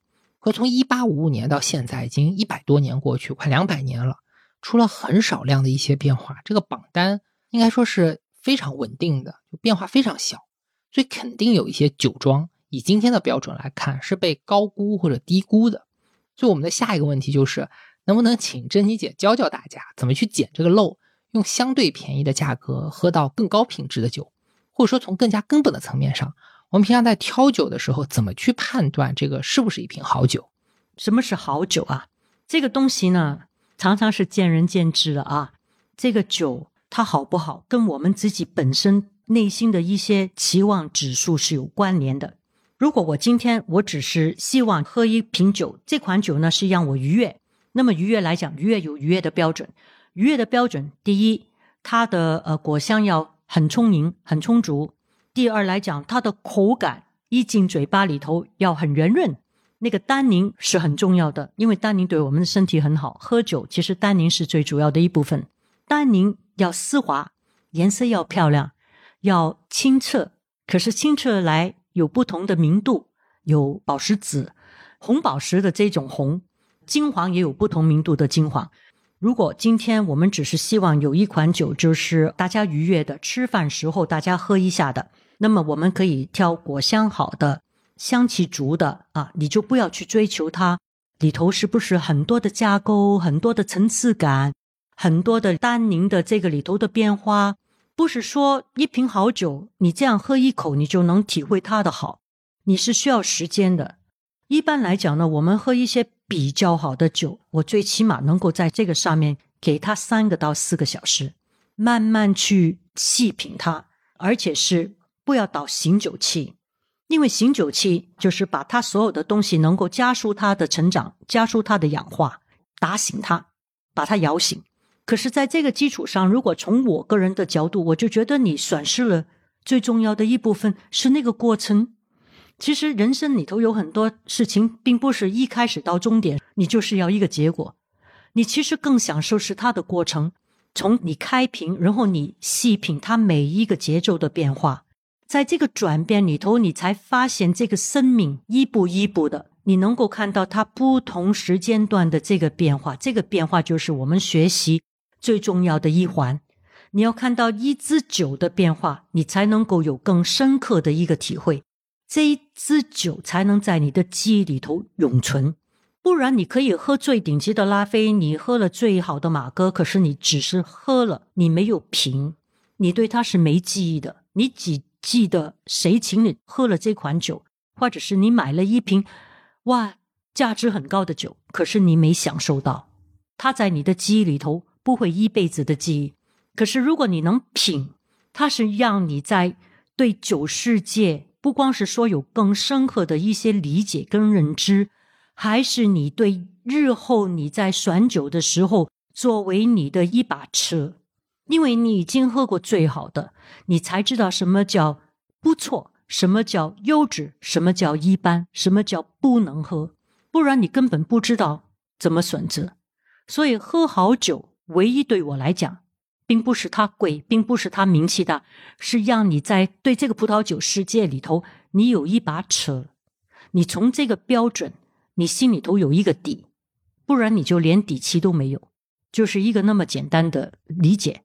那具体来说呢，能不能给我们的听众一些建议？应该用怎么样的一把尺去选出一瓶好酒？你说选大酒吗？或者是一般酒？期待都应当是一样的，就是首先酒。不是必需品，它不是米饭跟面条，不喝也可以。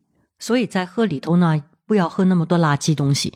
我觉得就算是喝一款口粮酒，我也是希望它是有一个特别的地化，有风土，让你在喝那个酒的时候呢，你会有很多很多的，好像是不需要买机票都能够去旅游，能够知道啊，这个国家这一片地方它大概的这个风土是怎么样。南法的酒，南法就是阳光充沛；西班牙的酒就是热情的酒，让你去喝的时候你是开心的。有一些酒呢，它是好像是需要你更多的去理解、更放心思去分析的。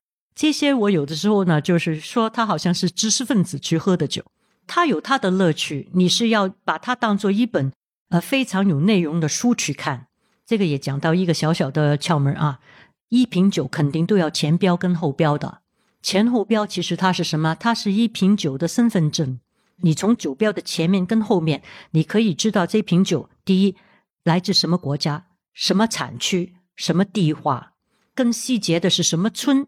你能够把酒标上面看到它的范围缩的更小的，就证明这瓶酒呢，它是更有风土，就越精准越好。对，越精准越好。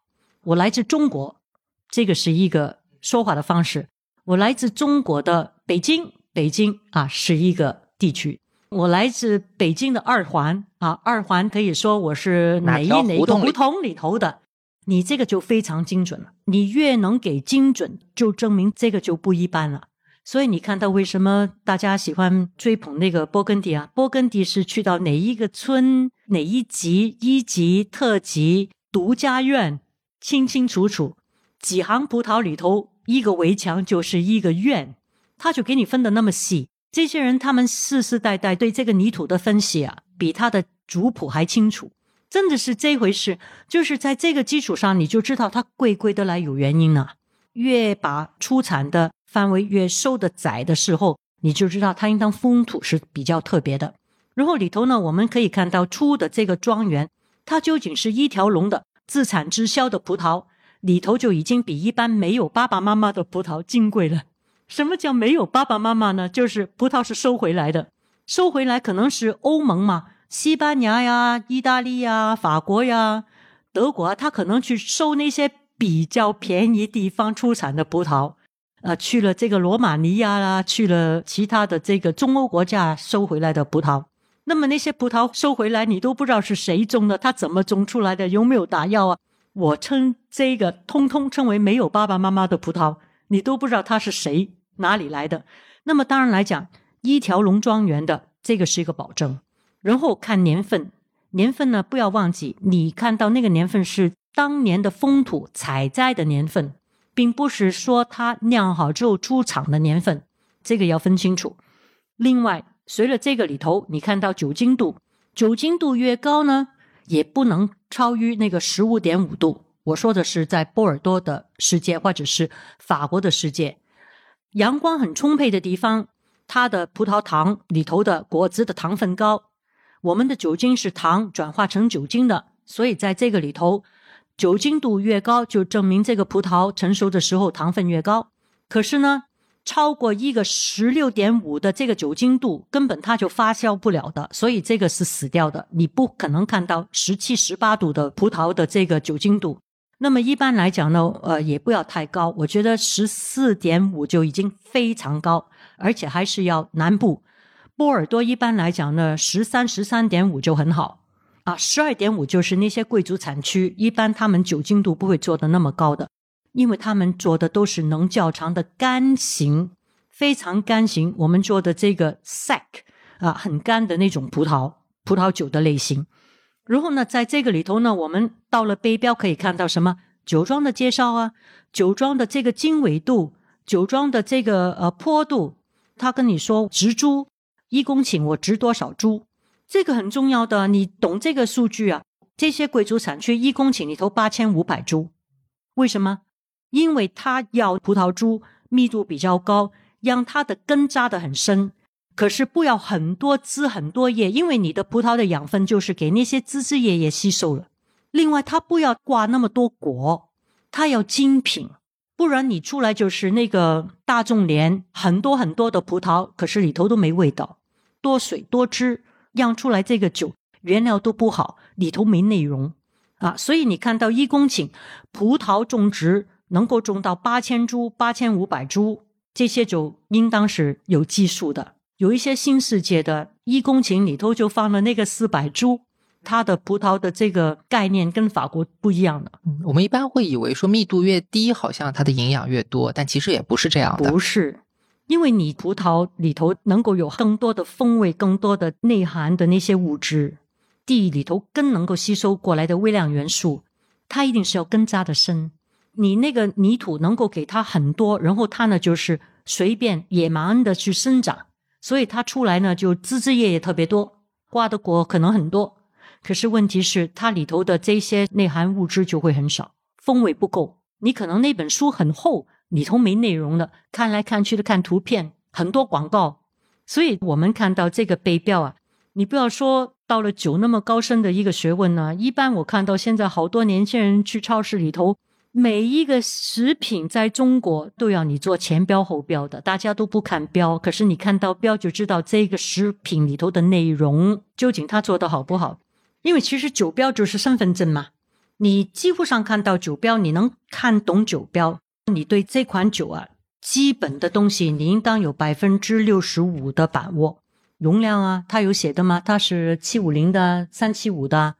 我们说 Magnum 大的这个呃双瓶的，呃，在这个里头呢，也跟大家说一下，如果你能挑选，也不一定需到那么顶级的名庄，可是比较有地化、能较长的酒呢，如果能够有呃双瓶的，就是一点五升的，或者是七五零，挑一点五升的。瓶越大，它在这个里头的熟成会越好。所以如果你跳到一些那个波根第酒，波根第酒里头有一点五升的，拿一点五的；没有的话，七五零。这个是一个好的信息。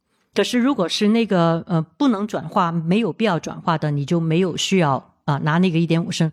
所以在这个基础上，你看到很少干白是一点五升的。哦，因为它对不转化。啊，就是干白呢，一般啊，我说的是一般，也有例外的。比方说波根第里头的，去到那些普林尼、蒙哈谢啊、蒙哈谢这些酒，它是可以转化的。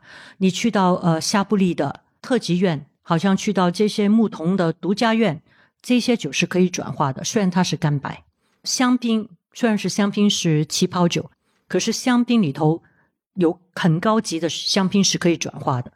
香槟高级的白中白年份白中白有一点五升了，可是，一般我们说一般没有做大瓶的，为什么？干白一般比较脆弱，要快喝，比较容易氧化。就算是我们说是能养比较长时间，也不能跟高级的干红同日而语。它只是比一般的干白能够放时间更长，就是这个差异性。那么刚刚说到怎么去挑一款酒，你看呢、就算是勃艮第。那么贵的一个产区，那么独特的，那么讲地化的，那么多微型气候的产区，你说在这个里头是不是所有都贵呢？也不是的，是不是所有都要很盛放呢？举一个例，如果我们现在是喝到勃艮第上叶丘、金丘里头的福州园，你喝它的这个罗马尼康体康体的酒啊，顶级的酒，然后如果你喝它的一个艾须索，这一些酒都需要时间存放。它的成熟度才出来，就算是最顶级、最顶级的，你都不能喝新的。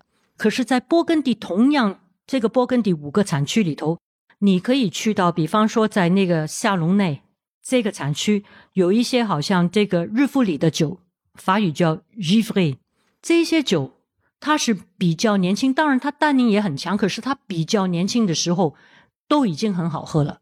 只是比较相对年轻的时候呢，你需要就是说用你一些醒酒的技术，能够把那个单宁更快的去把它转化，把它醒开来。你去到马贡啊，或者是你去到有一些产区性价比很高的梅克雷 （Mercury） 这些酒庄，酒也能放。比较年轻的时候，你懂醒醒酒也能喝得很好，价格不贵。有没有低化？有低化。有没有名堂？有名堂。可是你说，哎，我要追求很高的名次，我就是要人家知道我我买的酒就是很贵。那么这个里头你也要付出代价的。这些酒不是随便喝的，你随便喝，你付了钱你都喝不出它的味道。而且这些所谓的顶级的大酒，我真的是说，你没五六个小时你就不要浪费了。嗯，所以我概括一下，珍妮姐给大家最根本的调酒建议就是要读酒标。酒标里的信息是我们判断一瓶酒最简单的依据。那酒标呢？它包括前标和后标。我首先可以看产地，一般来说，它标注的产地越具体，这个范围越精准，说明这个酒的地化应该就是更加突出。第二，你可以看年份，葡萄的种植有大年和小年，是不是好年份？很容易在网上就可以查到。第三呢，要看酒精度。开头说了，酒精度越高，就说明酵母对糖的转化程度越高。一些贵族产区可能偏好一些特定的度数，是为了方便你去窖藏。再往后呢，你可以看种植的坡度，这个前面也提到，好的葡萄往往长在那种机器都上不去的坡上。第五，我们可以去看一个庄园的种植密度，这个很有意思，有点反常识。一般好像大多数的高级农产品都要讲究一个低密度种植，但酿酒的葡萄不是，一些大庄会把自己的葡萄种的特别特别的密，让它们相互挤压。这样一来呢，扎根就会扎得更深，去吸取到土地深层的这个矿物质和微量元素，而且地面上的这个枝叶和挂果也因为互相挤压，就会比较少，因为他们要的不是那种高糖分、高含水量的水果葡萄，而是要那种吸收本地风土精华的这种果实。那最后一个呢，你可以看酒标上的容量，如果这个酒适合窖藏，那你就尽量去买那种大容量的，最好是一点五升的酒瓶。那这些小知识应该可以帮助到大家，以同样的价格去喝到一些更加有品质的酒吧。那接着，我觉得珍妮姐，您可以说说具体来讲，我们应该怎么去品鉴一瓶葡萄酒？这个我们也讲到一个，大家分享一下。好多时候，你觉得一瓶酒，同样那瓶酒，你开跟我开不一样。我很多同学会跟我说：“哎，老师，为什么同样那瓶酒，那天上课时候那么好喝，后来我买了，我在家我没喝到那个味道。对不起，你喝的时候，你有没有把这一瓶酒准备好？温度对不对？你在品尝品鉴之前，自己有没有准备好？你应当嘴巴是干净的。早上去评，中午去评，晚上去评，你吃完饭去评，你的味觉都不一样。如果说是评鉴，你真的是分析的，要去学习的评鉴，早上味觉是最好的。你一吃了饭之后，乱七八糟的东西，你的嘴巴就脏了，太多杂质在里头。抽烟啊什么，你根本就评不了。第一，嘴巴要干净；另外来讲，身上女士不要喷香水，香气也会影响。第三，你去评鉴那个房间很重要，空气有没有流通，温度对不对？那瓶酒你是评干红、干白、香槟，它是需要就是温度是适合的，十五、十七度是干红，呃，我们说那个六到八度是那个干白。要温度低一点，香槟是那个六到八度。可是如果你要干白，要看到它的转化，那么你可以八到十二度，看着随着温度的提升，酒体有变化，给你不同的内容、不同的滋味、不同的风格。我们现在的要求没有那么高，那么好，你最起码你在品鉴的时候，你要给它足够的时间。太短的时候，你是品不出一个味道来。那么一般来讲，名庄呢，我们在倒在一个杯，那个杯口呢，就是肚子要比较大啊。我们常常会说，在杯子里头是大苹果。你用对杯，那个酒的香气的发放，你知道它的呃里头的内含物质会出来的比较好，比较和谐。随着时间的这个变化，你才能一步一步喝到这个物质的转化。那么你这个真的是在品鉴，不然我们只是大部分的去喝。另外，从技巧方面也是一个，好像我们中国人有一个喝茶的时候，尤其是喝那个功夫茶，我们是说什么粗着喝。其实你要那个酒，你能看到它的这个层次感，它有没有韵韵味，是不是那个悠长？你真的是要粗茶的，让那个酒意在你的嘴巴里头，跟你的唾液要完全是分布在你的嘴巴里头每一个部位，舌头两侧要它的酸度。咸度酒里头也有带咸味的，你在这个舌部的尖是尖，就是那个糖啊甜度。你知道有一些酒它是到后面它有一些苦味的，就是在你的舌头的根部。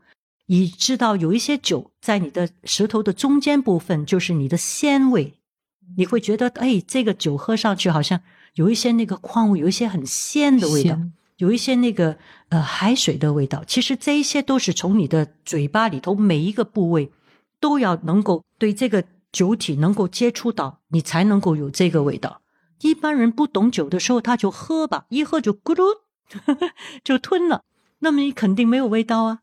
所以这些其实就是一瓶酒好不好喝，这个里头技术含量是重要的。你对这个酒的认知程度有多高，就是你这瓶酒。好喝不好喝的比例，这个是绝对的。所以光是有一瓶好酒还不够，怎么正确的去喝酒也是很有学问的。简单的说呢，就是包括第一，你的口腔要洁净；第二，要在一个比较好的空气环境里，不能有异味；第三，就是不同的酒适合不同的温度，要注意看这个温度；第四，你要留出足够的时间，慢慢去体会酒在接触到氧气以后产生的这种微妙的变化。第五是你要用正确的杯子、正确的醒酒方法，让酒体跟氧气去充分的接触。最后一点就是品酒本身有很多的技巧，因为味蕾的分布、舌头上不同的区域对于不同味道的灵敏程度是不一样的，所以这个就要有赖于一定程度的训练了。所以如果你你问我啊，那个酒什么酒是好酒？其实我觉得呢，现在从全世界来说，智利、阿根廷、澳大利亚、法国更不用说了，都没有做的太次的酒。只是有一些叫口粮酒，就是不错、好喝、呃愉悦，你就买你的那个愉悦感，而且你付出的价格也是一个相对来讲正确的一个价格，那么就很好了。你不要就是说一个口粮酒，你去给了一个天价，那么这个就是给人家懵了。可是如果说你要喝啊非常有风格、非常有地化的，那么之前你肯定是要做一些研究啊。你说我要找一个，比方说波根第，波根第里头有什么地化？啊，你可以从这个上面先从那个最接近那个呃地容，就是从地容方面一直这样下去，每一个产区去喝。其实我挺建议啊，尤其是比较年轻的朋友，他们对于葡萄酒世界感兴趣的话，他有一个学习过程。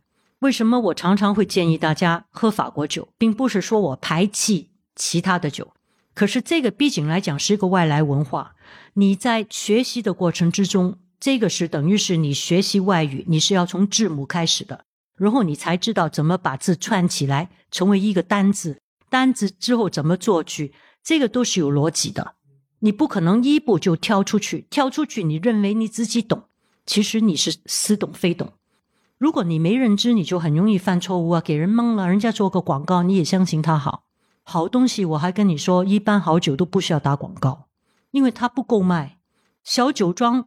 你不要看它小酒庄，它如果东西做的标志价格合理的话，它都不够卖，你都要排队。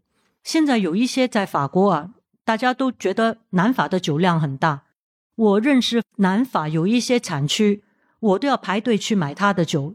我喜欢那个酒，一年就一千瓶，不是钱不钱的问题，它也不是天价的酒，就是它那么特别。一千瓶，我要跟他说，我真的很喜欢那个酒。他们研究想了一想。而且是中国好，给你十箱吧，六十瓶，我都不知道给了谁喝，跟谁去分享。可是这个就证明很多很好的东西，你要看到你欣赏它是什么。这个我不能统一的去规范，告诉你你应当欣赏它什么。每一个人追求不一样，可是我觉得真实的是对一个事情必须要有一个最起码的一个性价比。我追求的。范围以内，什么样的价格我能够获取最大的享受，这个事情是很重要的。这个跟我说懂不懂挑酒是成正比的。哎，您这里正好说到了法国葡萄酒的产业问题。就像您说的，这个世界上能够出产好葡萄、好酒的地方，其实呃不算很少。甚至上次您来我们节目还提到过，像中国的张裕有一些国宴的特供酒，它的品质也非常高。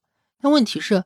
即便如此，全世界的人好像只要一说起红酒，想到的总是法国，好像只有法国把葡萄酒做成了自己的国家品牌。所以我下一个问题就是：法国它到底是做了一些什么样的工作，能够让葡萄酒文化成为一种自己的专属？这个对我们中国发展自己的酒，或者是更重要的发展我们自己的茶这些产业，有没有可以借鉴的地方呢？全世界能产酒的地区太多了，意大利啊。阿根廷啊，智利呀，澳大利亚、美国也有，对吗？连日本都有产一些葡萄酒。中国当然有了啊，八零年代开始，中国也很发力在这个葡萄酒的种植方面。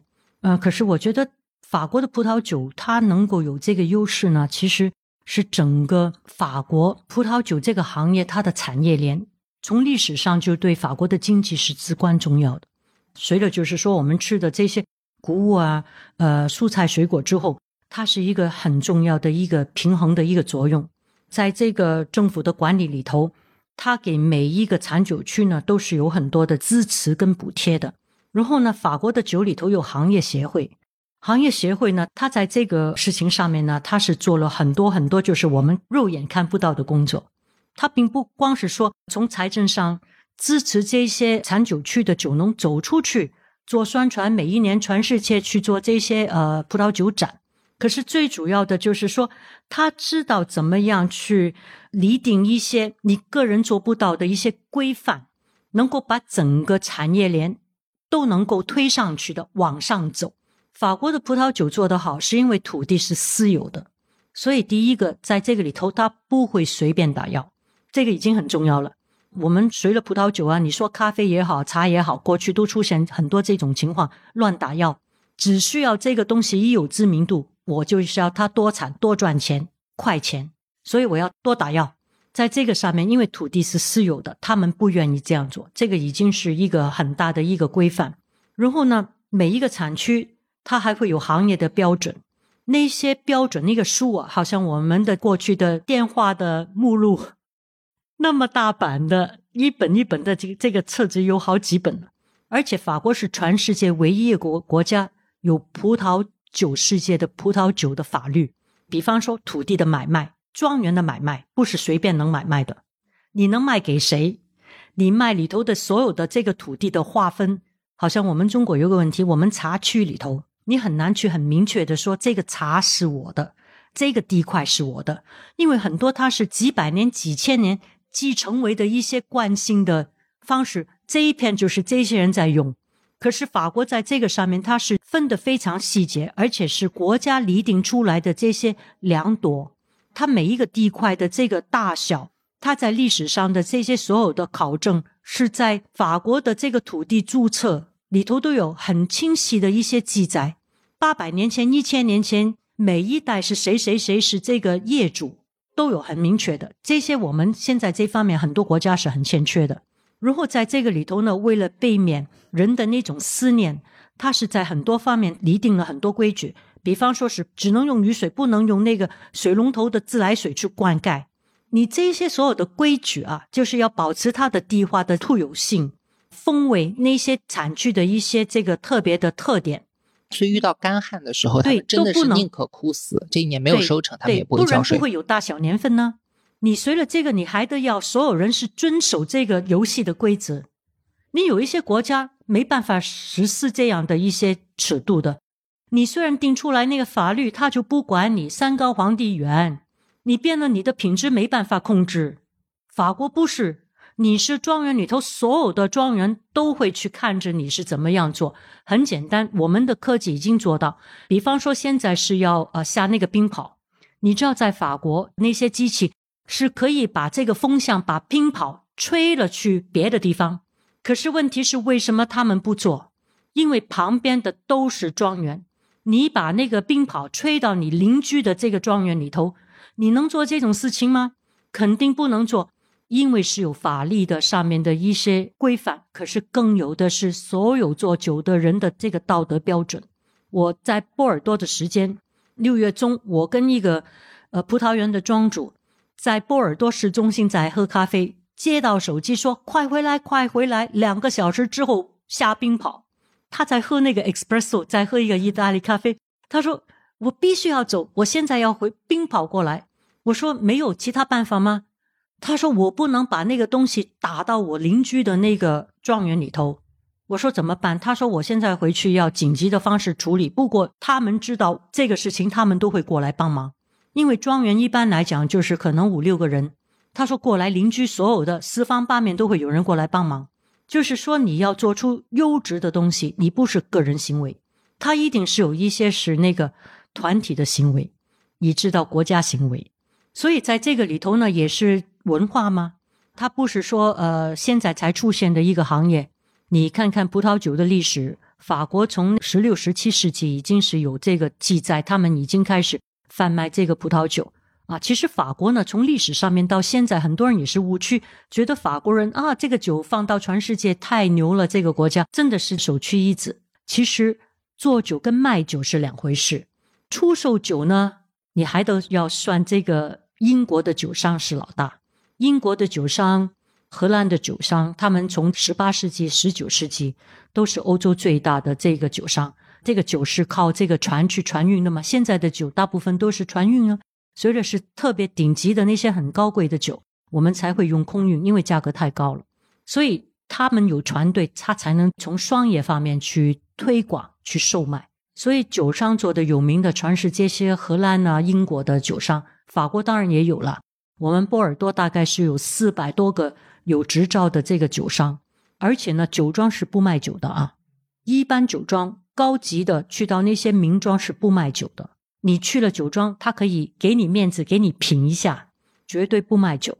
他们有规矩的，整个行业里头清清楚楚，卖酒是酒商去代理，酒商去卖酒。所以你就算是跟那个庄主怎么怎么友好，他可能送你一瓶，你在他那里买不到酒。能够买到的就是一般的，我们说高级口粮酒，你能买到。可是很多比较高级的，你都是要跟他订，你不能就是说，哎，我去买你两箱。那些更多的就是那些酒农，非常小型的酒庄，他也没有那么多的大的酒商去代理他啊，他可能卖卖本地啊，卖卖周边啊，就卖完了啊。所以在这个里头还是有很多的分别的。而且法国政府呢，我们会有很多特别的机构，比方说那个叫 INAO、INAO，他们都是在这个里头有很多的这个葡萄酒的研究者，有很多葡萄酒的这个专家，所有的苗怎么葡萄株能够更多的去抵抗自然灾害、抵抗病毒。这个并不是说好像我们家里种花种水果，插一个苗就能栽种了，它那个里头都有很多的研究，很多的挑选。这些东西不是你单独一个人能财力物力能做的，这个必须是国家行为。法国政府在这方面他有做，然后为什么他们能够出到那么高度多样化的产品？这个里头也是要借助很多专家的这个帮助，教会很多的这个葡萄农怎么样去能够把他们的种的葡萄更优化，怎么能够把橡木桶做得更优化，它的这个控烤的程度，用什么技术？木材要怎么去挑选？这些不是个人行为，必须要是有人能够大力的去推动、去教育。每一个酒庄，法国酒庄都有一个我们叫 g a i e de charge，就是一本小册。你这个册是政府去监控的。你每一个需要做的东西，什么时候应当是这个收成都有划一的一个时间。你知道法国葡萄收成不是说我的葡萄熟了我就可以收成了。它是在你的这个行业协会产区统一几号九月的第三星期，今年是因为这个所有的风向的这个预测雨季的来临，以致到这个呃葡萄的成熟度不是一家的葡萄，是大部分人的葡萄园那个成熟度糖分都达到一定的标准了，然后下令几号到几号是收葡萄的，你提前去收不可以的，为什么？你提前去收。你觉得你收的很快，可是你会打扰了整个葡萄行业里头的优质的标准。就等于说，数字化的时代之前，法国就已经能做这么精细的管理很精细。当然，这个精细也是出自于你庞大的一些资金的支撑、人才的支撑。你全世界，你看到所有中国朋友学葡萄酒去哪里学？法国学呀！法国的葡萄学院大学里头，波尔多大学、波根第大学。酿酒学、品酒学很专门的，这些是一些专业的、很受尊重的。他不是说一个哎，你家是做葡萄园的，从小在那个葡萄园那个酒桶里头旁边长大的，那么你就会做酒，不是这样的。所有酒庄里头的现在的第八代、第七代、第十代，全都是一两百年历史的那些继承者，全都是专业培训的。而且还有一个，就是每一个庄园里头都有那个我们叫日志，就是现在他们如果做了八代，他可以找到一百多年前同样六月份的大概天气的这个所有的数据。从前是手写的，哇，你看到之后很感动。你有那么多的数据，就是等于是他们在数字化之前，法国已经很多大数据了，也包括给那个酒庄去做分级，其实也是一个很重要的举措。对，因为你有分级，你才有这个竞争，你才要就是说越来越做得好，你才会有这个提升自己的压力。你看法国的米其林那些厨师，可能为了掉了两颗星、一颗星自杀的都有。这个不是为了别人，不是他因为没生意，是他觉得自己就是他的生命，就是跟他的技术、跟他的行业、跟他的理想连在一起。所以我觉得，就是一个行业啊，一个那么传统、古老的行业。它的高质量是跟它很多东西是紧密的连在一起，你自己规范自己是很难的，一定是有一个统一的规范。感谢珍妮姐给我们做了这么细致的介绍，真的是没有人能随随便便成功。酿一瓶好酒和发展一个成功的产业，严格来讲真的是两码事。法国的葡萄酒产业之所以这么厉害，跟政府的这个高度介入是有直接关系的。我概括一下，主要有几个方面。首先就是法国政府制定了非常严苛的管理标准，从地块的测量到打药的这个严格控制，甚至有很多不近人情的要求，像不许人工灌溉，一切要看天吃饭，每年必须要在统一的时间里面采收等等，这些都是为了去突出本国葡萄酒的风土和地化，这样才能打造独一无二的品牌。第二呢，就是政府给酒商提供很多科研和教育上的支持，他们有专门的机构去进行。从种植到酿酒的各种技术的开发，而且分享，还有大量的学校去从事专门的葡萄酒相关的教育。第三个呢，就是他们有非常健全的商业模式，不管是呃这个经销商的制度，还有国际上的宣传。比如说法国政府，它会承担很多酒商去参加国际博览会的费用，这样也对法国葡萄酒的全球推广起到很大作用。最后一个就是他们给自己的酒建立了一个健全的分级制度，包括葡萄的分级、酒庄的分级以及酒本身的分级。从最入门的这个日常餐酒，一直到最高级的法定产区酒，也就是 AOC 级别，它都会给你区分出来。这样一来呢，既可以鼓励业内有这种良性竞争，也会给消费者一个参考，去强化他们对于品牌的认知。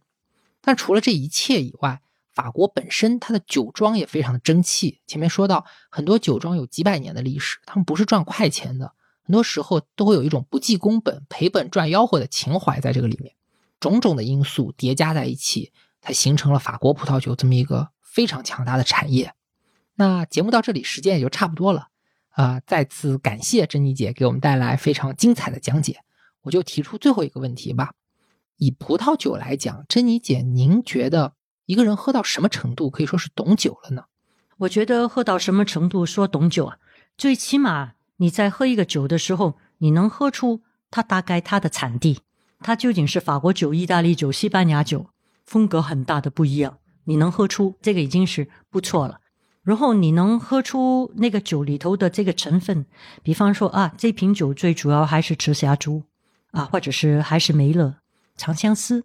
你能喝出来它究竟是长相思还是赛美容，或者是长相思再加了赛美容这个混合的，对吗？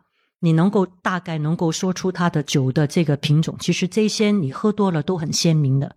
看它的官色，你能够知道它是大概什么年头的酒，不用那么精准啦。我们不是那些要去考级的这些呃世界顶级的侍酒师，不需要一定说，哎，这个是呃一九九八年的，或者是这个是呃两千年的、一九八二年的。可是最起码啊，这个酒应当是八零年代的、九零年代的、二零年代的。或者是这个酒一长都已经最起码有那个二十五年到三十年了，这个肯定是你喝多了你就知道这个新的跟老的能较长不能较长的分别。然后在这个里头，如果你能够最主要是你喝这一瓶酒的时候，你能够用语言把你的感受很好的表达出来。比方说你香气的对香气的表达，你对这个酒体的它是一个怎么样的质感。当你能够很轻易的都能够跟你身边的人能沟通，或者你自己可以写出来，那么我觉得你对酒的这个认知也差不多了。当然，最主要呢，这些东西跟喝茶一样，它是需要时间，急不来，而且是需要多喝。所以要懂酒是需要投入非常多的时间、精力和金钱的。那投入这么多东西在葡萄酒里面，珍妮姐，您觉得就对您来说这件事情的意义在哪里？嗯，我个人是这样想的啊。其实这个也跟我开始对酒感兴趣有我一定自身的一些原因。因为当时我的先生的工作啊，我们是要代表法国政府，然后呢，我每一天要宴请那么多菜单。当我在配餐配酒的时候，我需要理解，我需要认知，我需要用那个性价比，才能够把我的每一年的这个预算用到点子上面。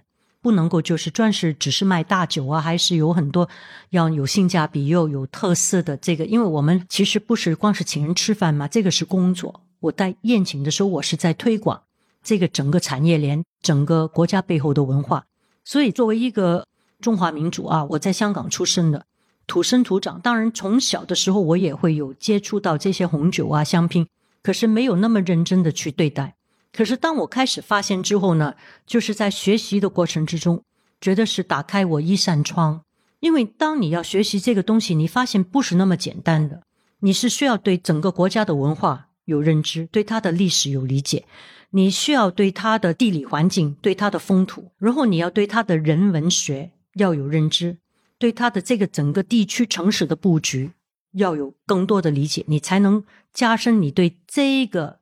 呃，比方说，呃，这一片土地里头的他们产的酒的这个风格啊，其他的一个更笼统的一个具体的一些印象，我就觉得在这个里头呢，好像是给我重新的进了学校了。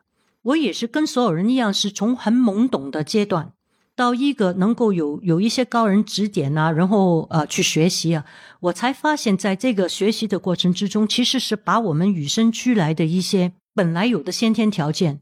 经过我们生活之后，成长过程之中，全都忘记了。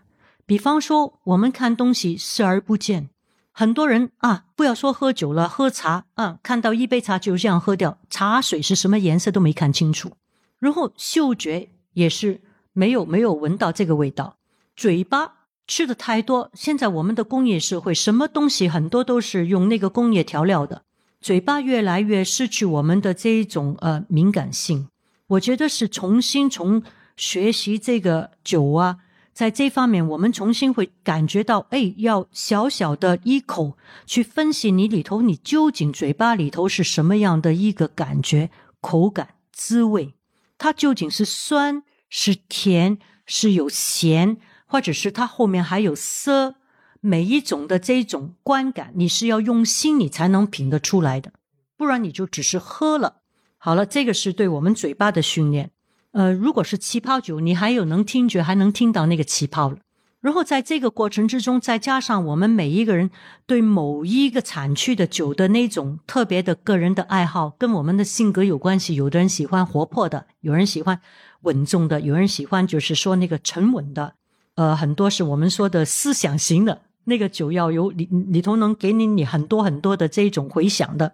种种的不同的，其实都是跟我们的人生里头一样的。从一瓶酒，从它是一颗葡萄，日月的精华，那么多人的呵护，那么多人的工作，要经过这个风吹雨打，好的年份，不好的年份，大自然给我们做成的这一种美好，或者是大自然给我们做成的摧残，我都看过。丰收的季节，我看过葡萄园里头一粒葡萄都没有，大家都在哭的。干旱的年份，因为在法国葡萄酒是不能浇水的，这个也是为什么它有地化。当你可以浇水，可以做很多其他人为的干预，就是等于是你去灌一个可乐一样的。所以我觉得很多时候很简单的东西，你看上去觉得很简单，可是如果我们用心的，它只是一个很好的载体。当然，我不否定这个载体是特别愉悦的。我真的觉得，尤其是对呃新一代的年轻人，我们现在整个中国已经是到了一个地步，不是你愿意不愿意，我们必须要跟全世界接轨，因为我们的政治经济全都到了一个地步，全世界人都在看着你，你也必须要也要懂别人的文化，因为我们是一个变了一个地球村，变了一个世界，是一个一个大的世界，中国的文化是博大精深的。可是我觉得，我越去学西方的酒，我越爱去寻找学习中国的茶，这个是一定的。